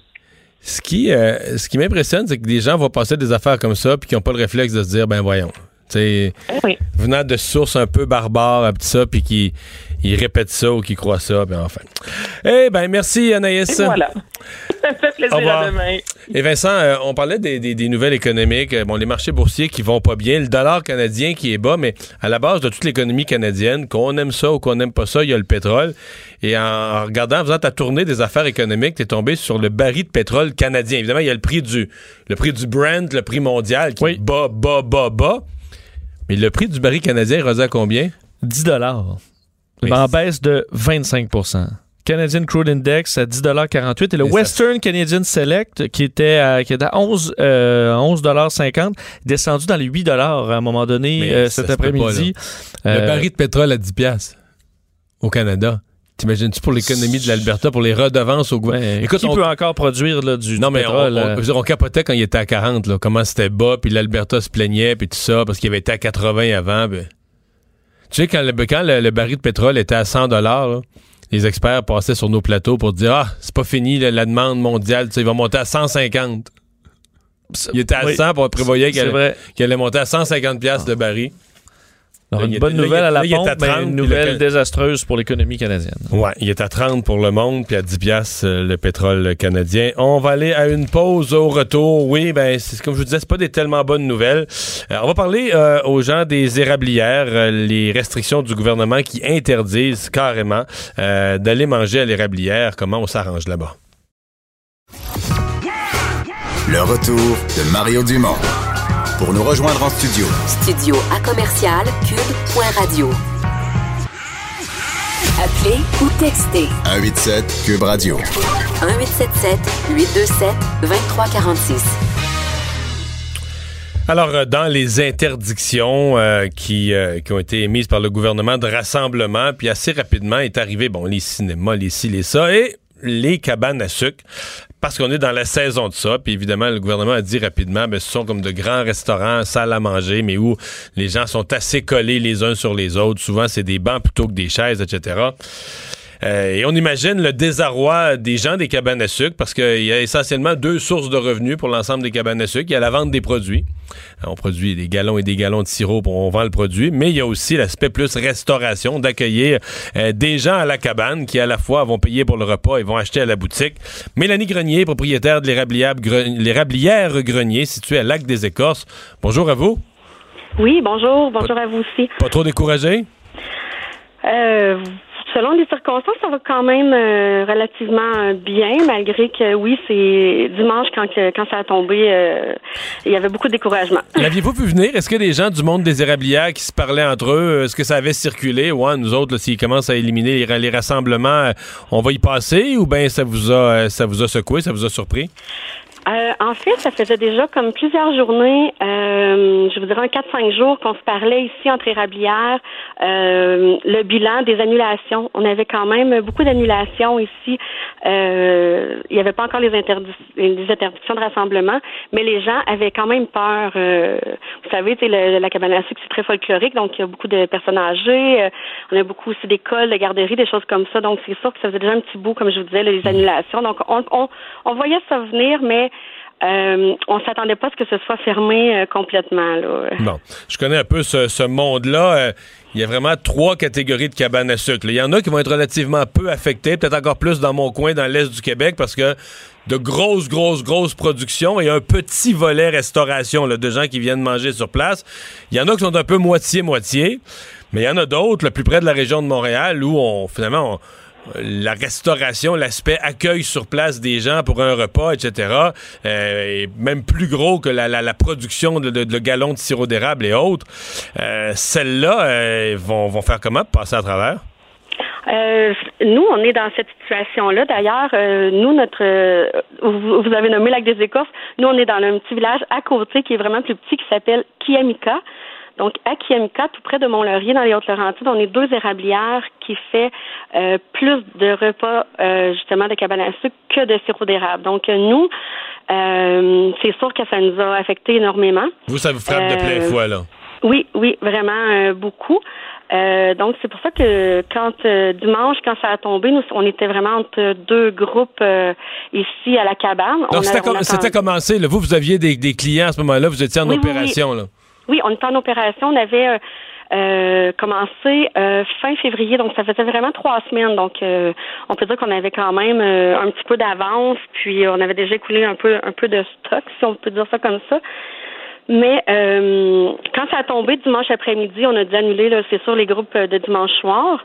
De toute façon, les gens ont réannulé quand même parce que euh, je crois qu'on est quand même assez docile là, le- le- au Québec. là. je pense que euh, la plupart des gens respectent là, les, les conditions d'isolement. Euh, et on, on, s- on s'est dit, on va trouver des solutions, euh, tout ça. Mhm. Donc, euh, Euh, on fait quoi là pour d'abord vous vous avez du produit à écouler, vous avez besoin de gagner votre vie, d'avoir des revenus. Y a-t-il des solutions alternatives? Les restaurants gardent la livraison à domicile? Oui, nous, dans le fond, euh, c'est une érablière. Comme je vous disais, c'est un très petit village de 800 personnes. Donc, euh, il n'y a pas de service à l'auto ou de livraison habituellement. Tout ça, c'est pas quelque chose qui est. Non, dans le bois, dans le bois, c'est un peu moins fort qu'au centre-ville de Montréal, là, le service à l'auto. C'est ça, exactement. Là, euh, se, se stationner à côté de l'érable pour recommander, non, ça fonctionne pas. Euh, on a décidé de, on a mis sur Facebook, là, ma fille euh, qui, est, qui est étudiante en photographie a pris quelques photos euh, dimanche après-midi. On a fait un petit rassemblement de famille, moi, mon mari et nos trois enfants là, qui s'impliquent dans l'entreprise pour essayer de trouver des solutions. Puis on a décidé de faire une espèce de cabane en boîte, si on veut. Euh, on va préparer, dans le fond, du jeudi au dimanche, nous, on a décidé de préparer euh, les, les, choses qui se fabriquent moins facilement à la maison, si on veut. Là, soupe au pois, fève au lard, euh, oreille de Chris. euh, et euh, on offre le service de, de, de repas comme ça en boîte pour quatre personnes. On voulait pas que ce soit non plus quelque chose de trop dispendieux parce que euh, on est tous dans le même bateau, là. Euh, il y a plein de gens OK, qui donc c'est comme le- un peu comme le, le- dans certains magasins comme le poulet, comme Saint-Hubert, le repas pour quatre. Donc il y a la cabane à sucre pour quatre dans votre boîte là. Exactement. OK. Puis euh, on a fait une espèce de petit carton explicatif qu'on donne avec notre boîte, avec notre recette d'omelette euh, euh, soufflée qu'on sert à l'érablière depuis 20 ans ici. On donne notre recette avec euh, aussi une petite recette de crêpes pour que les gens puissent cuisiner à la maison avec euh, les enfants. Pour compléter. que- oui, pour compléter. Puis on a décidé aussi d'inclure. euh, nous, on est très très. euh, on fait partie de beaucoup de, de- On a travaillé avec des dans des marchés agroalimentaires, des choses comme ça pour encourager l'achat local. Donc euh, on, sur notre carton, on a mis des, des idées aussi pour euh, cuisiner avec les produits de la région. Là. Mais la question c'est à qui vous est-ce que vous vendez ça en ligne? Est-ce que vous euh, puis à quel vo- votre euh, votre aire de livraison est-ce que vous rendez Mont-Laurier euh, jusqu'à Mont-Tremblant euh, jusqu'à c'est quoi c'est quoi votre rayon où vous êtes prêt à livrer la boîte là? Je vous dirais, quand on a sorti l'idée dimanche, on n'avait même pas l'intention de livrer. On s'était dit, il faut être isolé, donc on bouge pas d'ici. Euh, puis là, la demande, elle est quand même beaucoup plus grande que ce qu'on pensait. Donc, il y a une entreprise de Mont-Laurier qui nous a offert euh, d'avoir euh, un point de chute euh, deux heures par semaine, parce que là, c'est sûr qu'on doit éviter nous aussi les, les gros rassem- rassemblements. Ouais. Donc, euh, les jeudis et les samedis de 3h30 à 4h30, on va euh, être là comme point de chute. Je voudrais demain, on a déjà là, euh, Qui est où Qui est à quel endroit ça? C'est la boulangerie Ben Bagel. C'est une nouvelle boulangerie qui vient, euh, qui est ouverte depuis peut-être euh, ben, un an ou deux. Puis une boulangerie artisanale, donc euh, on offre la possibilité d'ajouter un pain artisanal avec avec la boîte de quatre aussi. On a un ami euh, qui, euh, qui nous a offert euh, son condo à Montréal pour peut-être la semaine avant Pâques ou pour aller offrir peut-être dans votre coin la boîte. Là, là, on est encore à l'ébauche de projet pour cette étape-là, mais probablement qu'on va on, on travaille sur ce projet pour pouvoir aller offrir ça dans votre coin si jamais il y aurait des gens intéressés. Ben, c'est bien d'être débrouillard et de rester euh, optimiste. Merci beaucoup de nous avoir parlé. La meilleure des chances pour tout ça. Mélanie Merci Grenier, propriétaire de l'érablière Grenier, donc euh, à Kiamika, hein, vous me disiez? C'est ça exactement. Kimika. Ben, S'il y a des gens qui veulent vous contacter, euh, ils, ont le- ils ont la référence, érablière Grenier. Merci. Je vous remercie. On Passez une journée. Le retour de Mario Dumont. Pour nous rejoindre en studio, Studio à commercial cube.radio. Appelez ou textez 187 Cube Radio. 1877 827 2346. C'est l'heure de la chronique euh, politique avec euh, Gilles Barry. Bonjour Gilles. Salut Mario, ça va bien? Oui, oui, oui, malgré tout. Les gouvernements qui sont euh, les gouvernements qui sont interpellés annoncent des, des mesures euh, c'est quand même, faut le dire, des mesures énormes là, en montant d'argent impliqué. Euh, On dit, mettons, juste l'assurance emploi. Au gouvernement fédéral, l'estimation qu'ils ont, c'est que c'est 5 millions de nouveaux travailleurs canadiens qui deviennent couverts qui ne l'étaient pas. C'est pas banal. D'abord, Mario, je vais te parler peut-être d'une déclaration qui m'a frappé aujourd'hui. C'est la chancelière allemande, Angela Merkel, qui a dit que le défi auquel on est confronté actuellement, c'est probablement le plus grand défi de l'humanité depuis la Seconde Guerre mondiale. Je suis d'accord avec ça. Ça me paraît, ça me paraît une évidence. Là. Bon, l'autre chose, pour surmonter la bébite, il y a eu un sondage aujourd'hui, léger, léger, qui est sorti. 85% de la population du Québec appuie le gouvernement Legault. Et je veux applaudir encore une fois, Mario, les 125 députés hier qui ont voté euh, une série de mesures puis des projets de loi là, qui ont été comme celui de plus de pouvoir aux pharmaciens, aux pharmaciennes, Aux infirmières. Ouais. Ça aurait pris probablement un an. Une série de mesures, mais je vais prendre ton expression, un marathon. Ils ont- c'était comme un sprint pour annoncer une série de, de- de mesures, dont le programme là, qui va venir compléter euh, l'annonce qui a été faite par euh, le fédéral aujourd'hui. Alors, tu sais, quelquefois, on, on a toujours l'impression que l'État est complètement verrouillé et trouvé qu'on a déboré assez vite. Alors, euh, parce que ça s'est fait quand même assez rapidement. Alors, pour revenir à ce que tu disais, deux grandes mesures annoncées par le fédéral aujourd'hui. Une qui va être destinée aux ménages canadiens. On parle de 20 milliards de dollars. Et l'autre pour les entreprises de 50 milliards. Et tu le répétais cette semaine, juste pour faire référence à la crise de 2008, le gouvernement Harper avait, avait débloqué 50 milliards. Et là, c'est pas fini, là. Parce que l'autre étape, là, c'est pour surmonter la débite. Là, ensuite, ça va être la relance économique qui va venir plus tard. Mais il faut d'abord être en mesure de stopper, d'endiguer. Ouais. euh, Tu fais bien de le dire, et, et moi j'ai parlé à des gens. Ah ouais, tu fais bien de le dire. J'ai parlé à des gens à Ottawa, ils insistent pour dire ça, c'est pas un plan de relance. C'est une espèce de plan de sauvetage ou un plan de juste de- un plan de liquidité là, pour s'assurer qu'il reste de l'argent dans le système, que les, les familles en ont dans leur poche pour payer les comptes, euh, pour permettre à l'économie de base de rouler, que les gens font pas faillite, que les PME peuvent avoir juste le- une marge de crédit. C'est vraiment ça. Pour l'instant, c'est c'est pas un plan de relance, c'est un, un plan de sauvetage, mais qui est déjà dispendieux. Là. est très dispendieux. Alors, tu sais, Mario, en temps de crise, c'est quoi les, priorités pour un être humain? C'est d'abord de manger, hein? Manger puis faire manger ta famille. Ça, c'est le premier défi. Le deuxième, c'est de soigner, surtout avec la, tempête sanitaire. Puis le troisième, ben, c'est le loyer puis l'hypothèque. D'ailleurs, le loyer du 1er avril, il s'en vient. Euh, l'hypothèque aussi. Donc, on me dit que le chèque du gouvernement fédéral devrait peut-être être dans les comptes de banque d'ici une quinzaine de jours. Donc, c'est quand même assez rapide. C'est pour le reste des mesures, et ça, je pense, Mario, on s'entend pour dire, c'est toute la question, là, puis c'est normal, parce que, bon, euh, la question de la fameuse ligne téléphonique à la santé, là, moi, j'aurais appelé Pierre-Carl Pelado en disant, faut que tu me règles ça avant 5 heures à soir, mais il faut que ça marche, faut que le monde réponde au téléphone, etc., etc.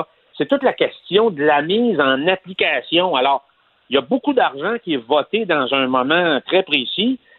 Et le défi, c'est de faire atterrir ça dans les comptes de banque des familles, des citoyens et des entreprises à l'intérieur des 30 prochains jours, Mario. Il est là le défi. Il est là le défi parce que, Gilles, tu sais, en tout respect pour le gouvernement fédéral, puis j'ai pas de doute aujourd'hui sur la, la sincérité de leur volonté d'injecter cet argent-là dans l'économie.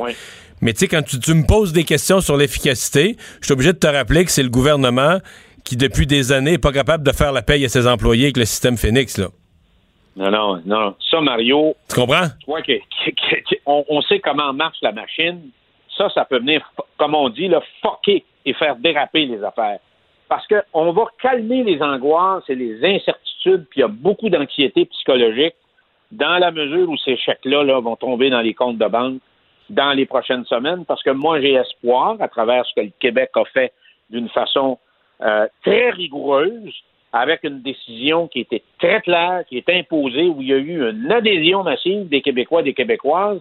Je pense que dans les prochaines semaines, euh, si on continue sur cette lancée-là, on va être en mesure, en tout cas, de, de infléchir la fameuse, la fameuse courbe qui est en, en phase euh, expansionnelle. Mario, moi, je veux parler d'un point très important. Parce que tu le sais, j'ai été tellement près de Bernard Landry. Je veux parler de la fameuse frontière avec les Américains. Faut jamais oublier que le Québec, il n'y a pas une province canadienne qui a des relations commerciales et économiques aussi importantes que le Québec avec son voisin américain. 80% des produits euh, qui sont euh, manufacturiers, qui sortent de nos usines au Québec, là, que ce soit dans le Bas-Saint-Laurent, en Abitibi-Témiscamingue, en Montérégie, partout au Québec, 80% de ce qu'on fait est exporté sur le marché américain, Mario. Alors, moi, j'étais content qu'il y ait eu un peu de doigté là-dessus parce que c'est pas juste la question des. On règle la question des, voyageurs, mais il y a toute la question des biens et services qu'on envoie là-bas.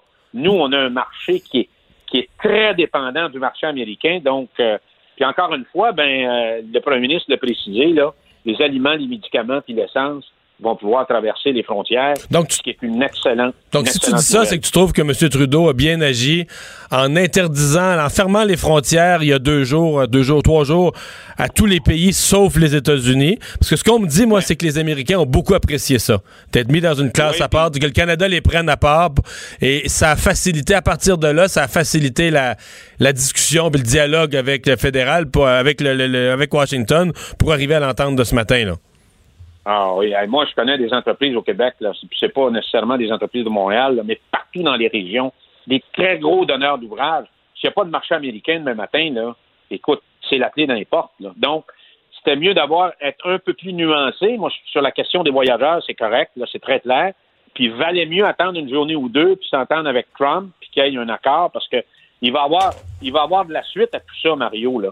Et ça, pour moi, c'est c'est très, très important. Écoute, Mario, l'autre chose que je veux dire, peut-être, euh, qui est très, très important, et je veux y revenir avec toi la semaine prochaine, parce que c'est un, sujet qui nous passionne, c'est la question de la sécurité alimentaire des Québécois. Je te l'ai dit, la première priorité, c'est de manger, c'est de s'alimenter, c'est de se nourrir puis nourrir nos familles.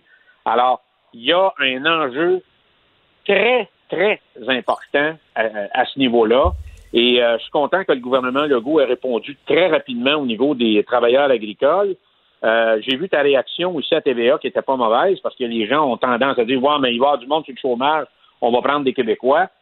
Puis quand tu l'as dit, je suis pas sûr que tes enfants aujourd'hui, y compris ma fille, feraient ce que j'ai fait quand j'étais Ouais. sur la ferme agricole. Nous autres, on est des Hein? fils de la ferme, là. on a connu ça, puis on n'est pas- on n'est pas mort, mais on vit dans une. Le monde a changé. Hey Gilles, merci beaucoup. On, ben, on va s'en reparler de la sécurité alimentaire. Au revoir. Et Vincent, dans le résumé donc de cette euh, journée, d'abord, il faut le dire, le premier euh, décès euh, chez nous, au Québec. Oui, un premier décès au Québec, donc annoncé par le premier ministre François Legault lors de son point de presse quotidien à 13 heures. Alors, un premier. Au, au niveau des nombres, du nombre de cas, on, est, on atteint maintenant 94 cas au Québec, donc une montée quand même de 30 cas en 24 heures. Monsieur Arruda, donc de la santé publique, disait quand même qu'on allait devoir s'attendre dans les prochains jours à une hausse là, de cas, peut-être même surprenante par moment, il faudra voir, mais euh, ne pas s'inquiéter qui- que tout ce qu'on a pris comme mesure dans les derniers jours, ça prend à peu près 12 jours avant de faire effet.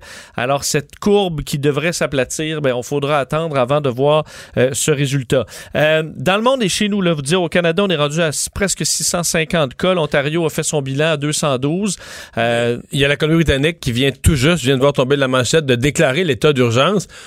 Je dois avouer que ça paraît un peu. Ils sont vraiment les, der- les plus tard. Les derniers. puis avec le nombre de cas. C'est ceux qui ont le plus de. En propre au prorata de la population, le pire bilan, plus grand nombre de cas, plus de décès. Hausse la plus rapide aussi dans les derniers jours. là. vraiment, la situation s'est détériorée en Je Colombie-Britannique. sais pas comment eux ont pu attendre aujourd'hui pour déclarer l'état d'urgence que l'Ontario, le Québec bien avant, euh, même l'Alberta en tout cas. Et euh, évidemment, dans le monde, la situation est particulièrement critique, en fait, est pas parti, totalement critique en Europe. Euh, 216 000 cas dans le monde, mais l'Europe est encore le point le plus chaud, euh, avec l'Italie là, qui vient d'ajouter 4200 cas et pratiquement 500 morts en 24 heures. Alors ça, c'est la statistique la plus effrayante aujourd'hui.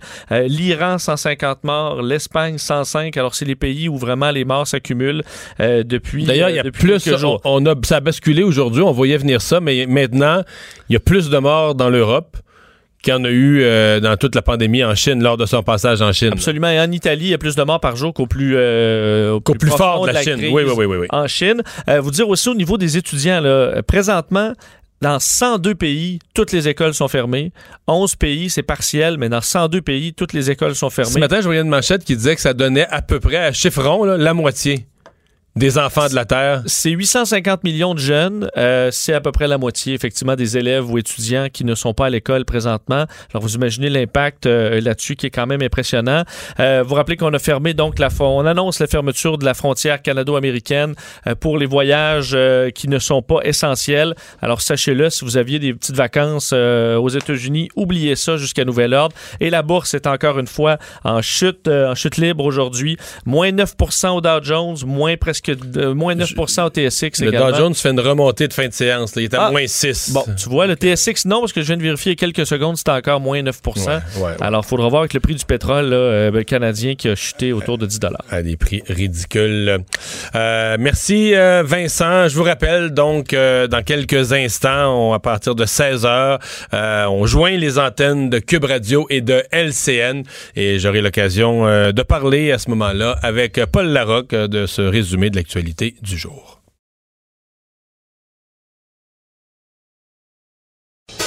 Le retour de Mario Dumont, l'analyste politique le plus connu au Québec.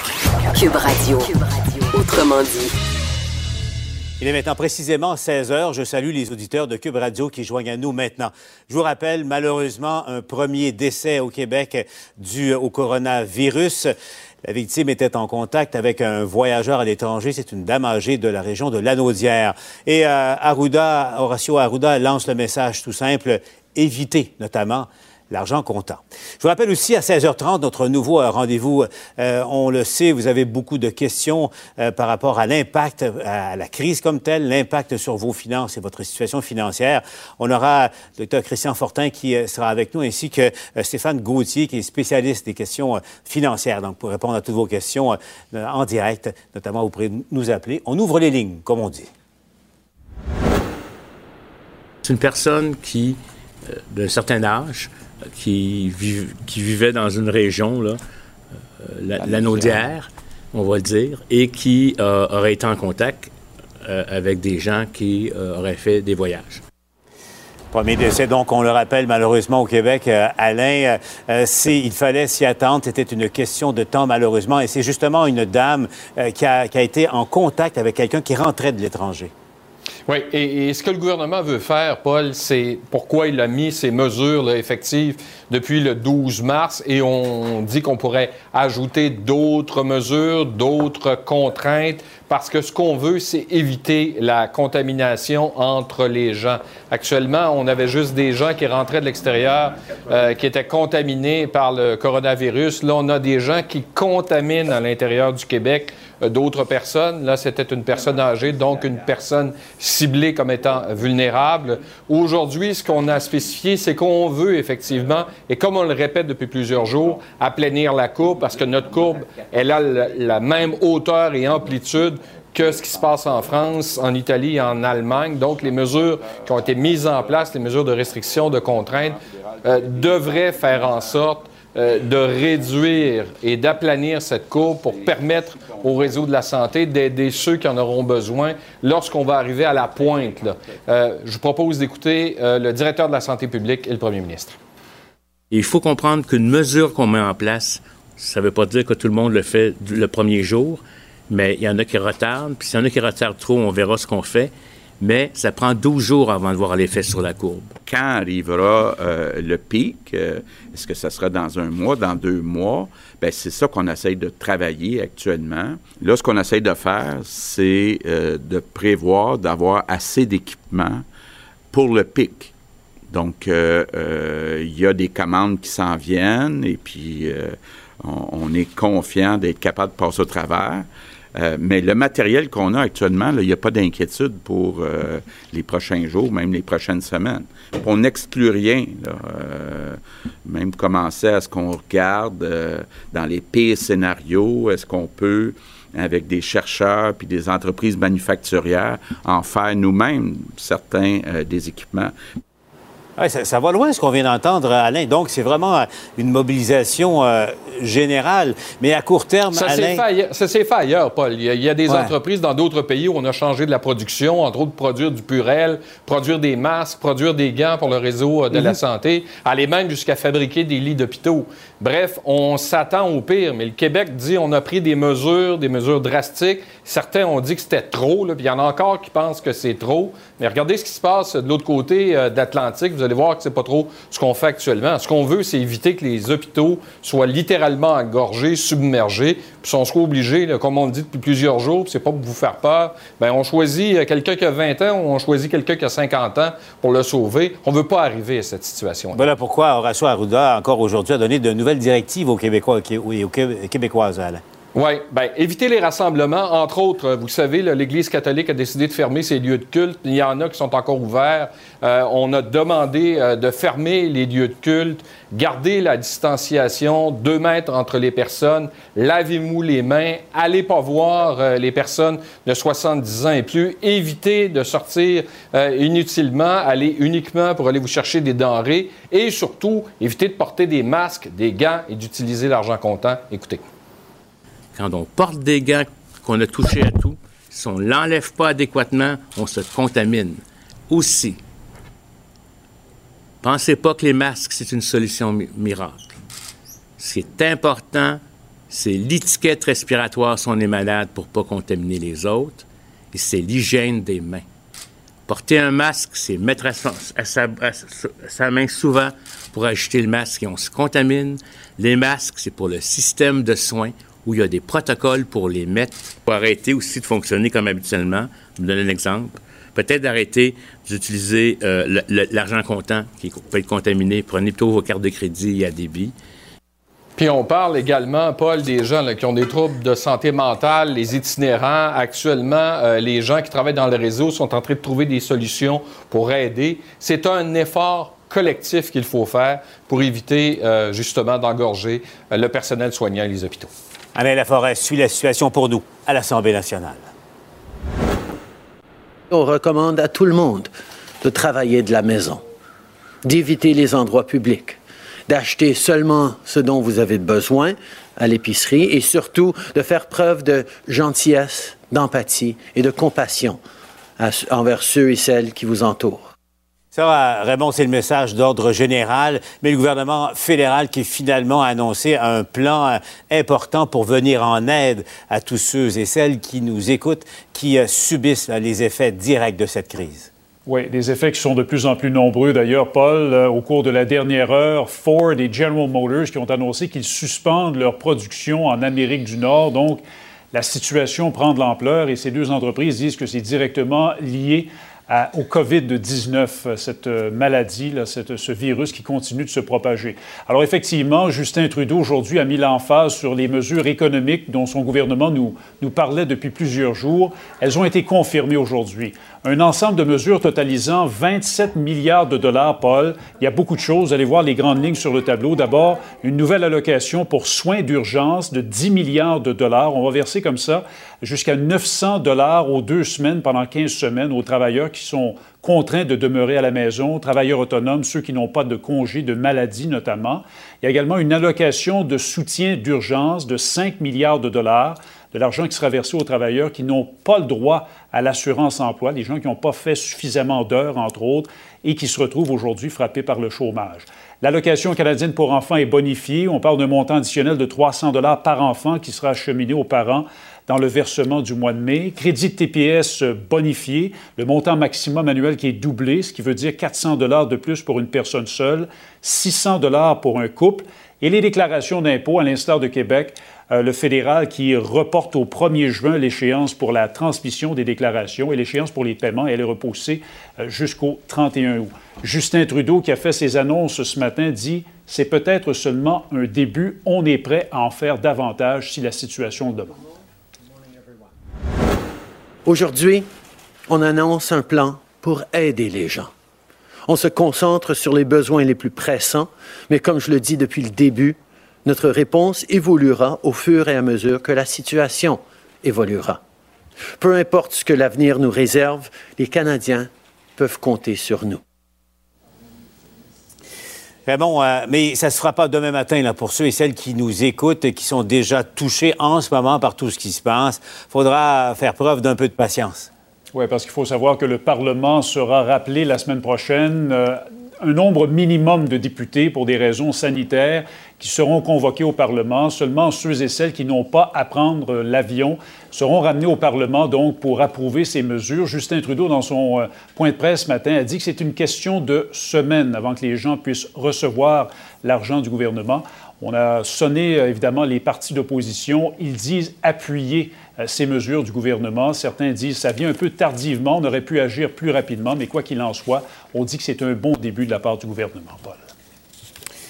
Raymond Fillon euh, nous parle en direct euh, d'Ottawa cet après-midi. Maintenant, avec nous, euh, Mario Dumont, que je joins dans les studios de Cube Radio, également Emmanuel Latraverse, qui est avec moi ici à Montréal. Mario, d'abord, on voit là, en bas de l'écran à droite, poste frontière. Revenons à ça. C'est du jamais vu, là. La frontière canado-américaine partiellement fermée pour un avenir prévisible. Non. C'est du jamais vu, mais c'était du nécessaire. Je pense que M. Trudeau, là-dessus, euh, c'était assez bien joué. D'abord, euh, on, plus dans la semaine, il nous avait annoncé la fermeture de l'ensemble des autres frontières en disant exception pour les États-Unis. Euh, je pense que c'était ce qu'il devait faire parce que la frontière canado-américaine, elle est beaucoup plus complexe. Nos entreprises en dépendent, nos approvisionnements en dépendent. Et donc, ça, je pense que ça peut, d'ailleurs, on dit que ça a été apprécié par les États-Unis, ce geste d'être mis à part une négociation à part et que ça a facilité le dialogue après, ce qui a permis l'annonce de ce matin. Ceci étant dit, il fallait fermer la frontière. Euh, il y a des problèmes aux États-Unis sanitaires, personnellement, qui, qui, m'inquiètent. Et euh, tout en redisant, M. Trudeau a été clair, un Canadien qui est en Floride va toujours pouvoir rentrer dans son pays. Il ne sera jamais fermé aux citoyens d'ici. Alors on le voit en bas de l'écran, ces images viennent en direct de l'hélicoptère de TVA Nouvelle. D'ailleurs, évidemment, les gens rentrent en ce moment. Emmanuel, j'aimerais qu'on revienne euh, au programme d'aide, de soutien, ou, je sais pas comment on peut le qualifier, se remettre de cheval en temps normal appliqué par, euh, ou annoncé par le gouvernement fédéral. Il est important d'ailleurs de, de, revenir là. Pour tous les gens, tous les travailleurs et les travailleuses qui nous écoutent, le gouvernement Trudeau a pris un engagement solennel. Il n'y a personne, en principe, qui sera oublié dans, dans ce programme-là. Non, écoutez, c'est vraiment historique. C'est un mot qu'on galvaude, mais jamais on a vu le gouvernement fédéral mettre sur pied un programme qui tente de couvrir l'ensemble de la population, peu importe la situation dans laquelle ils sont. Malades, en quarantaine, s'occupent d'un enfant, s'occupent d'un parent, mis à pied, travailleurs autonomes. Nommez-le. Le but, c'est que tout le monde soit couvert par euh, ces mesures. On les appelle des allocations, mais qui essentiellement vont remettre 900 euh, dollars par deux semaines aux familles. Le grand point d'interrogation qui subsiste par ailleurs, c'est comment Ottawa va faire pour que ça marche. On connaît les ratés du système Phoenix, etc. Ce que les ministres à Ottawa expliquent, c'est que c'est on a volontairement décidé de passer par l'Agence de revenus du Canada pour remettre l'argent. Pourquoi? Parce que l'Agence de revenus du Canada, elle envoie des reçus, des, des, des, remboursements d'impôts aux gens. Donc, ils ont les mécanismes pour rembourser les gens rapidement. Et on a même déplacé des gens euh, d'autres ministères pour venir prêter main forte. Mais il faut réussir à mettre ça en place, là. Et c'est la raison pour laquelle euh, ça va prendre quand même de deux à trois semaines, là, mhm. pour que le système soit en place et que les gens peuvent être payés. Mais on promet à Ottawa qu'on travaille jour et nuit là-dessus. Mais disons que tout le monde retient aussi un peu son souffle. Oui, parce que deux à trois semaines, Mario, c'est un record en temps normal pour un gouvernement. Mais en même temps, je le répète, compte tenu de la gravité de la situation et de l'impact direct euh, sur euh, la vie de bien des familles euh, qui nous écoutent, c'est un deux, trois semaines qui, qui pourrait être, qui va être semblé long, en tout cas pour plusieurs. Mais non, c'est certain. Quand tu es au gouvernement, tu essaies de mettre en place un système de cette ampleur-là, deux semaines, c'est une poussière de temps. Mais là, on est le 18 du mois dans deux semaines, le premier du mois va être passé. Avec, euh, pour les gens qui vivent dans un loyer, c'est le, le moment où il faut payer son loyer. Donc, c'est la réalité d'un gouvernement puis la réalité d'une famille. Je pense que personne ne va, va, nier la, la, bonne volonté, l'effort du gouvernement, parce que pour moi, je retiens quand même la journée d'aujourd'hui, un plan économique costaud, la fermeture des frontières. Après beaucoup de critiques contre Ottawa, on a une journée quand même où on a senti le, le gouvernement fédéral, le gouvernement de M. Trudeau, aux affaires, en action, plus affirmatif. C'est une journée qui, qui est d'une certaine façon rassurante. Mais l'image qui me vient, c'est c'est comme si dans un film, là, t'avais un monstre, puis là, le, héros allait se préparer un gros canon pour affronter le monstre. Puis il prépare le bon canon, Mais au moment où il revient avec, le monstre grossit. Et c'est un peu ça, c'est que les, les- pertes d'emploi, on, on fait un plan économique qui se tient, qui est costaud. Mais pendant qu'on le fait, euh, Ikea annonce la fermeture de tous ses magasins, Air Transat, Porter Aviation, d'autres. Euh, là, là, on entend les grands de l'automobile. Fait que c'est certain qu'on a une action qui est énergique, qui est valable. Puis là, on voit, on se dit, oui, mais est-ce que, est-ce que la situation est pas en train de se dégrader encore plus Mais- que ce que le plan du gouvernement prévoyait, là? Si je peux me permettre, Paul, le, gouvernement, le gouverneur de la Banque du Canada disait que c'est la raison pour laquelle on a choisi là, ces mécanismes-là. Lui, il dit c'est comme un élastique, tu sais. Donc, on a choisi des mécanismes qu'on peut étirer là, aussi longtemps qu'on veut et que justement, parce qu'ils sont tellement générales, ils vont réussir à couvrir une situation qui est immensément changeante. Mais je pense qu'on va vraiment avoir le verdict de l'efficacité de ça euh, davantage au mois d'avril là, pour voir si ça marche pour les gens. Un jour à la fois, euh, comme on dit. Euh, avant de, de- de vous laisser, euh, votre impression sur cette journée donc du 18 mars, là, je le voyais, les, les Québécois observent généralement euh, les consignes du gouvernement, plus que les Américains, même dans les villes où il y a euh, euh, du confinement euh, décrété ou obligatoire. En même temps, le Québec a pris de l'avance dans des mesures, mais est-ce qu'il n'y a pas un, risque maintenant qu'il y ait un peu trop de confiance dans la population? Est-ce qu'on ne va pas relâcher la, garde, Mario? Il faudrait pas, là. Il faudrait pas, mais c'est drôle. Moi, je, sens quand même une certaine montée d'une peur, d'une nervosité. Les gens regardent ce qui se passe. Peut-être que les gens prennent conscience, jour après jour, prennent conscience à la fois de la gravité, de la durée, des conséquences. Bon, hier, on parlait de l'école, euh, etc. Donc, je, pense que les gens, oui, il y a un côté où on essaie de rester positif, puis il y a un côté lourd qui s'installe aussi, euh, où il va falloir apprendre là, à, à vivre avec la durée d'une situation qui n'est pas facile.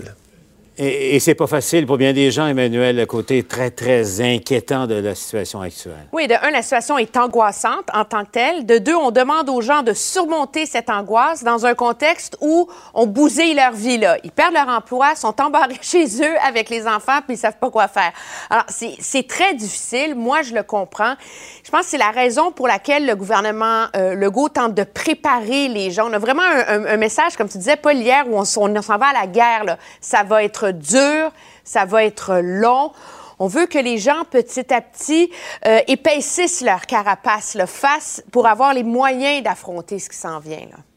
Manuel, euh, Mario, euh, la couverture spéciale se poursuit, bien sûr, tout au long de la journée et de la soirée. Retournons à, ces images euh, en direct qui nous viennent de l'hélicoptère de TVA Nouvelle. Donc, je vous rappelle, c'est le poste frontalier de Saint-Bernard de la Colle. Vous voyez euh, déjà là, tout, ce qui se passe en ce moment. Et, entre autres, l'annonce de la fermeture éventuelle de la frontière, ça a un effet qu'on peut constater au premier coup d'œil. Donc, Saint-Bernard de la Colle, d'ordinaire, si occupé dans une journée normale. Vous voyez, il y a des gens qui, qui tardent pour euh, soit sortir ou entrer euh, du Canada. Je vous le rappelle, donc, cette mesure exceptionnelle du jamais vu, la frontière américaine qui est, euh, canado-américaine qui est fermée pour euh, un avenir prévisible. Donald Trump parlait de 30 jours. D'un commun accord, Washington et Ottawa donc ferment euh, la frontière, sauf pour des voyages jugés euh, essentiels. Mais il n'y a plus de va-et-vient euh, de part et d'autre de la frontière pour des fins touristiques ou récréationnelles, comme on le voit là. On voit entre autres des Québécois qui rentrent possiblement de, de Floride à, bord de, leur, de leur véhicule. Donc. On aller retrouver euh, Denis Thériault, qui, est- qui est au sol, euh, d'ailleurs, du côté de Saint-Bernard de la Colle. Comment ça se passe, euh, où vous êtes en ce moment, Denis? Ben, Paul, je vous dirais que les Québécois, pour plusieurs, ont entendu l'appel de M. Legault, euh, alors qu'il les a invités à revenir au pays, compte tenu de la situation. Ici, ben, ça rentre, on peut le voir avec les images de l'hélicoptère de, TVA Nouvelle, mais quand même, c'est pas le gros achalandage ici pour l'instant, au moment où on se parle. Il faut dire que la vigueur, ou plutôt, cette mesure-là n'entre pas en vigueur maintenant. M. Trudeau l'a dit ce matin, on est en train de finaliser euh, justement les modalités de tout ça. Ça pourra prendre quelques jours. Pour les camionneurs, pas de problème, ça passe. D'ailleurs, il y a un camionneur qui a dit à notre collègue Marianne Lapierre un peu plus tôt ce matin, eh bien, lui, quand il a parlé aux, douaniers américains, il a dit on vous laisse passer, pas de problème, on ne sait pas pour combien de temps, mais pour l'instant, ça va. Et pour ce qui est des touristes, ben, on comprend très bien qu'à partir du moment où tout sera en vigueur, ils ne seront plus les bienvenus. Par contre, les, les Canadiens, les Québécois qui veulent rentrer à la maison, particulièrement les snowbirds, pas de problème, ils vont pouvoir revenir. J'en ai rencontré quelques-uns tout à l'heure. Vous arrivez de quel endroit? De Fort Myers. Et euh, est-ce que vous avez devancé votre retour? Comment ça se passe pour vous? Est-ce que On ça- a devancé d'à peu près deux semaines. Ah oui? Qu'est-ce qui vous inquiétait? Inquiété, c'est pas plus, pas vraiment inquiété, c'est on nous a demandé de revenir, puis je pense que ça va être plus sécuritaire de revenir. Et là, c'est la quarantaine? Oui, c'est la quarantaine, c'est direct maison, euh, l'épicerie est dans, le- est dans le frigidaire.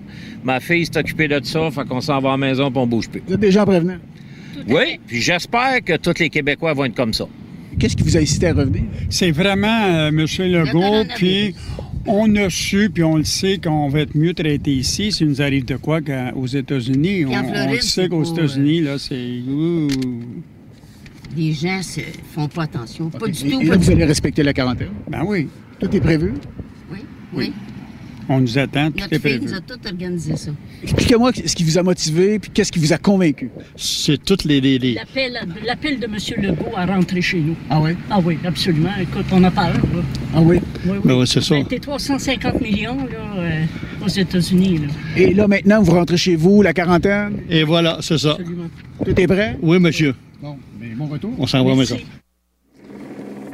Alors, Paul, M. Legault a lancé l'appel. Ça a été entendu en Floride et on comprend que ça commence à revenir.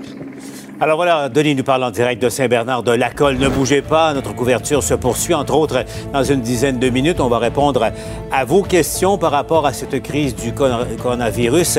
Vous écoutez 100% Nouvelles, l'antenne de LCN.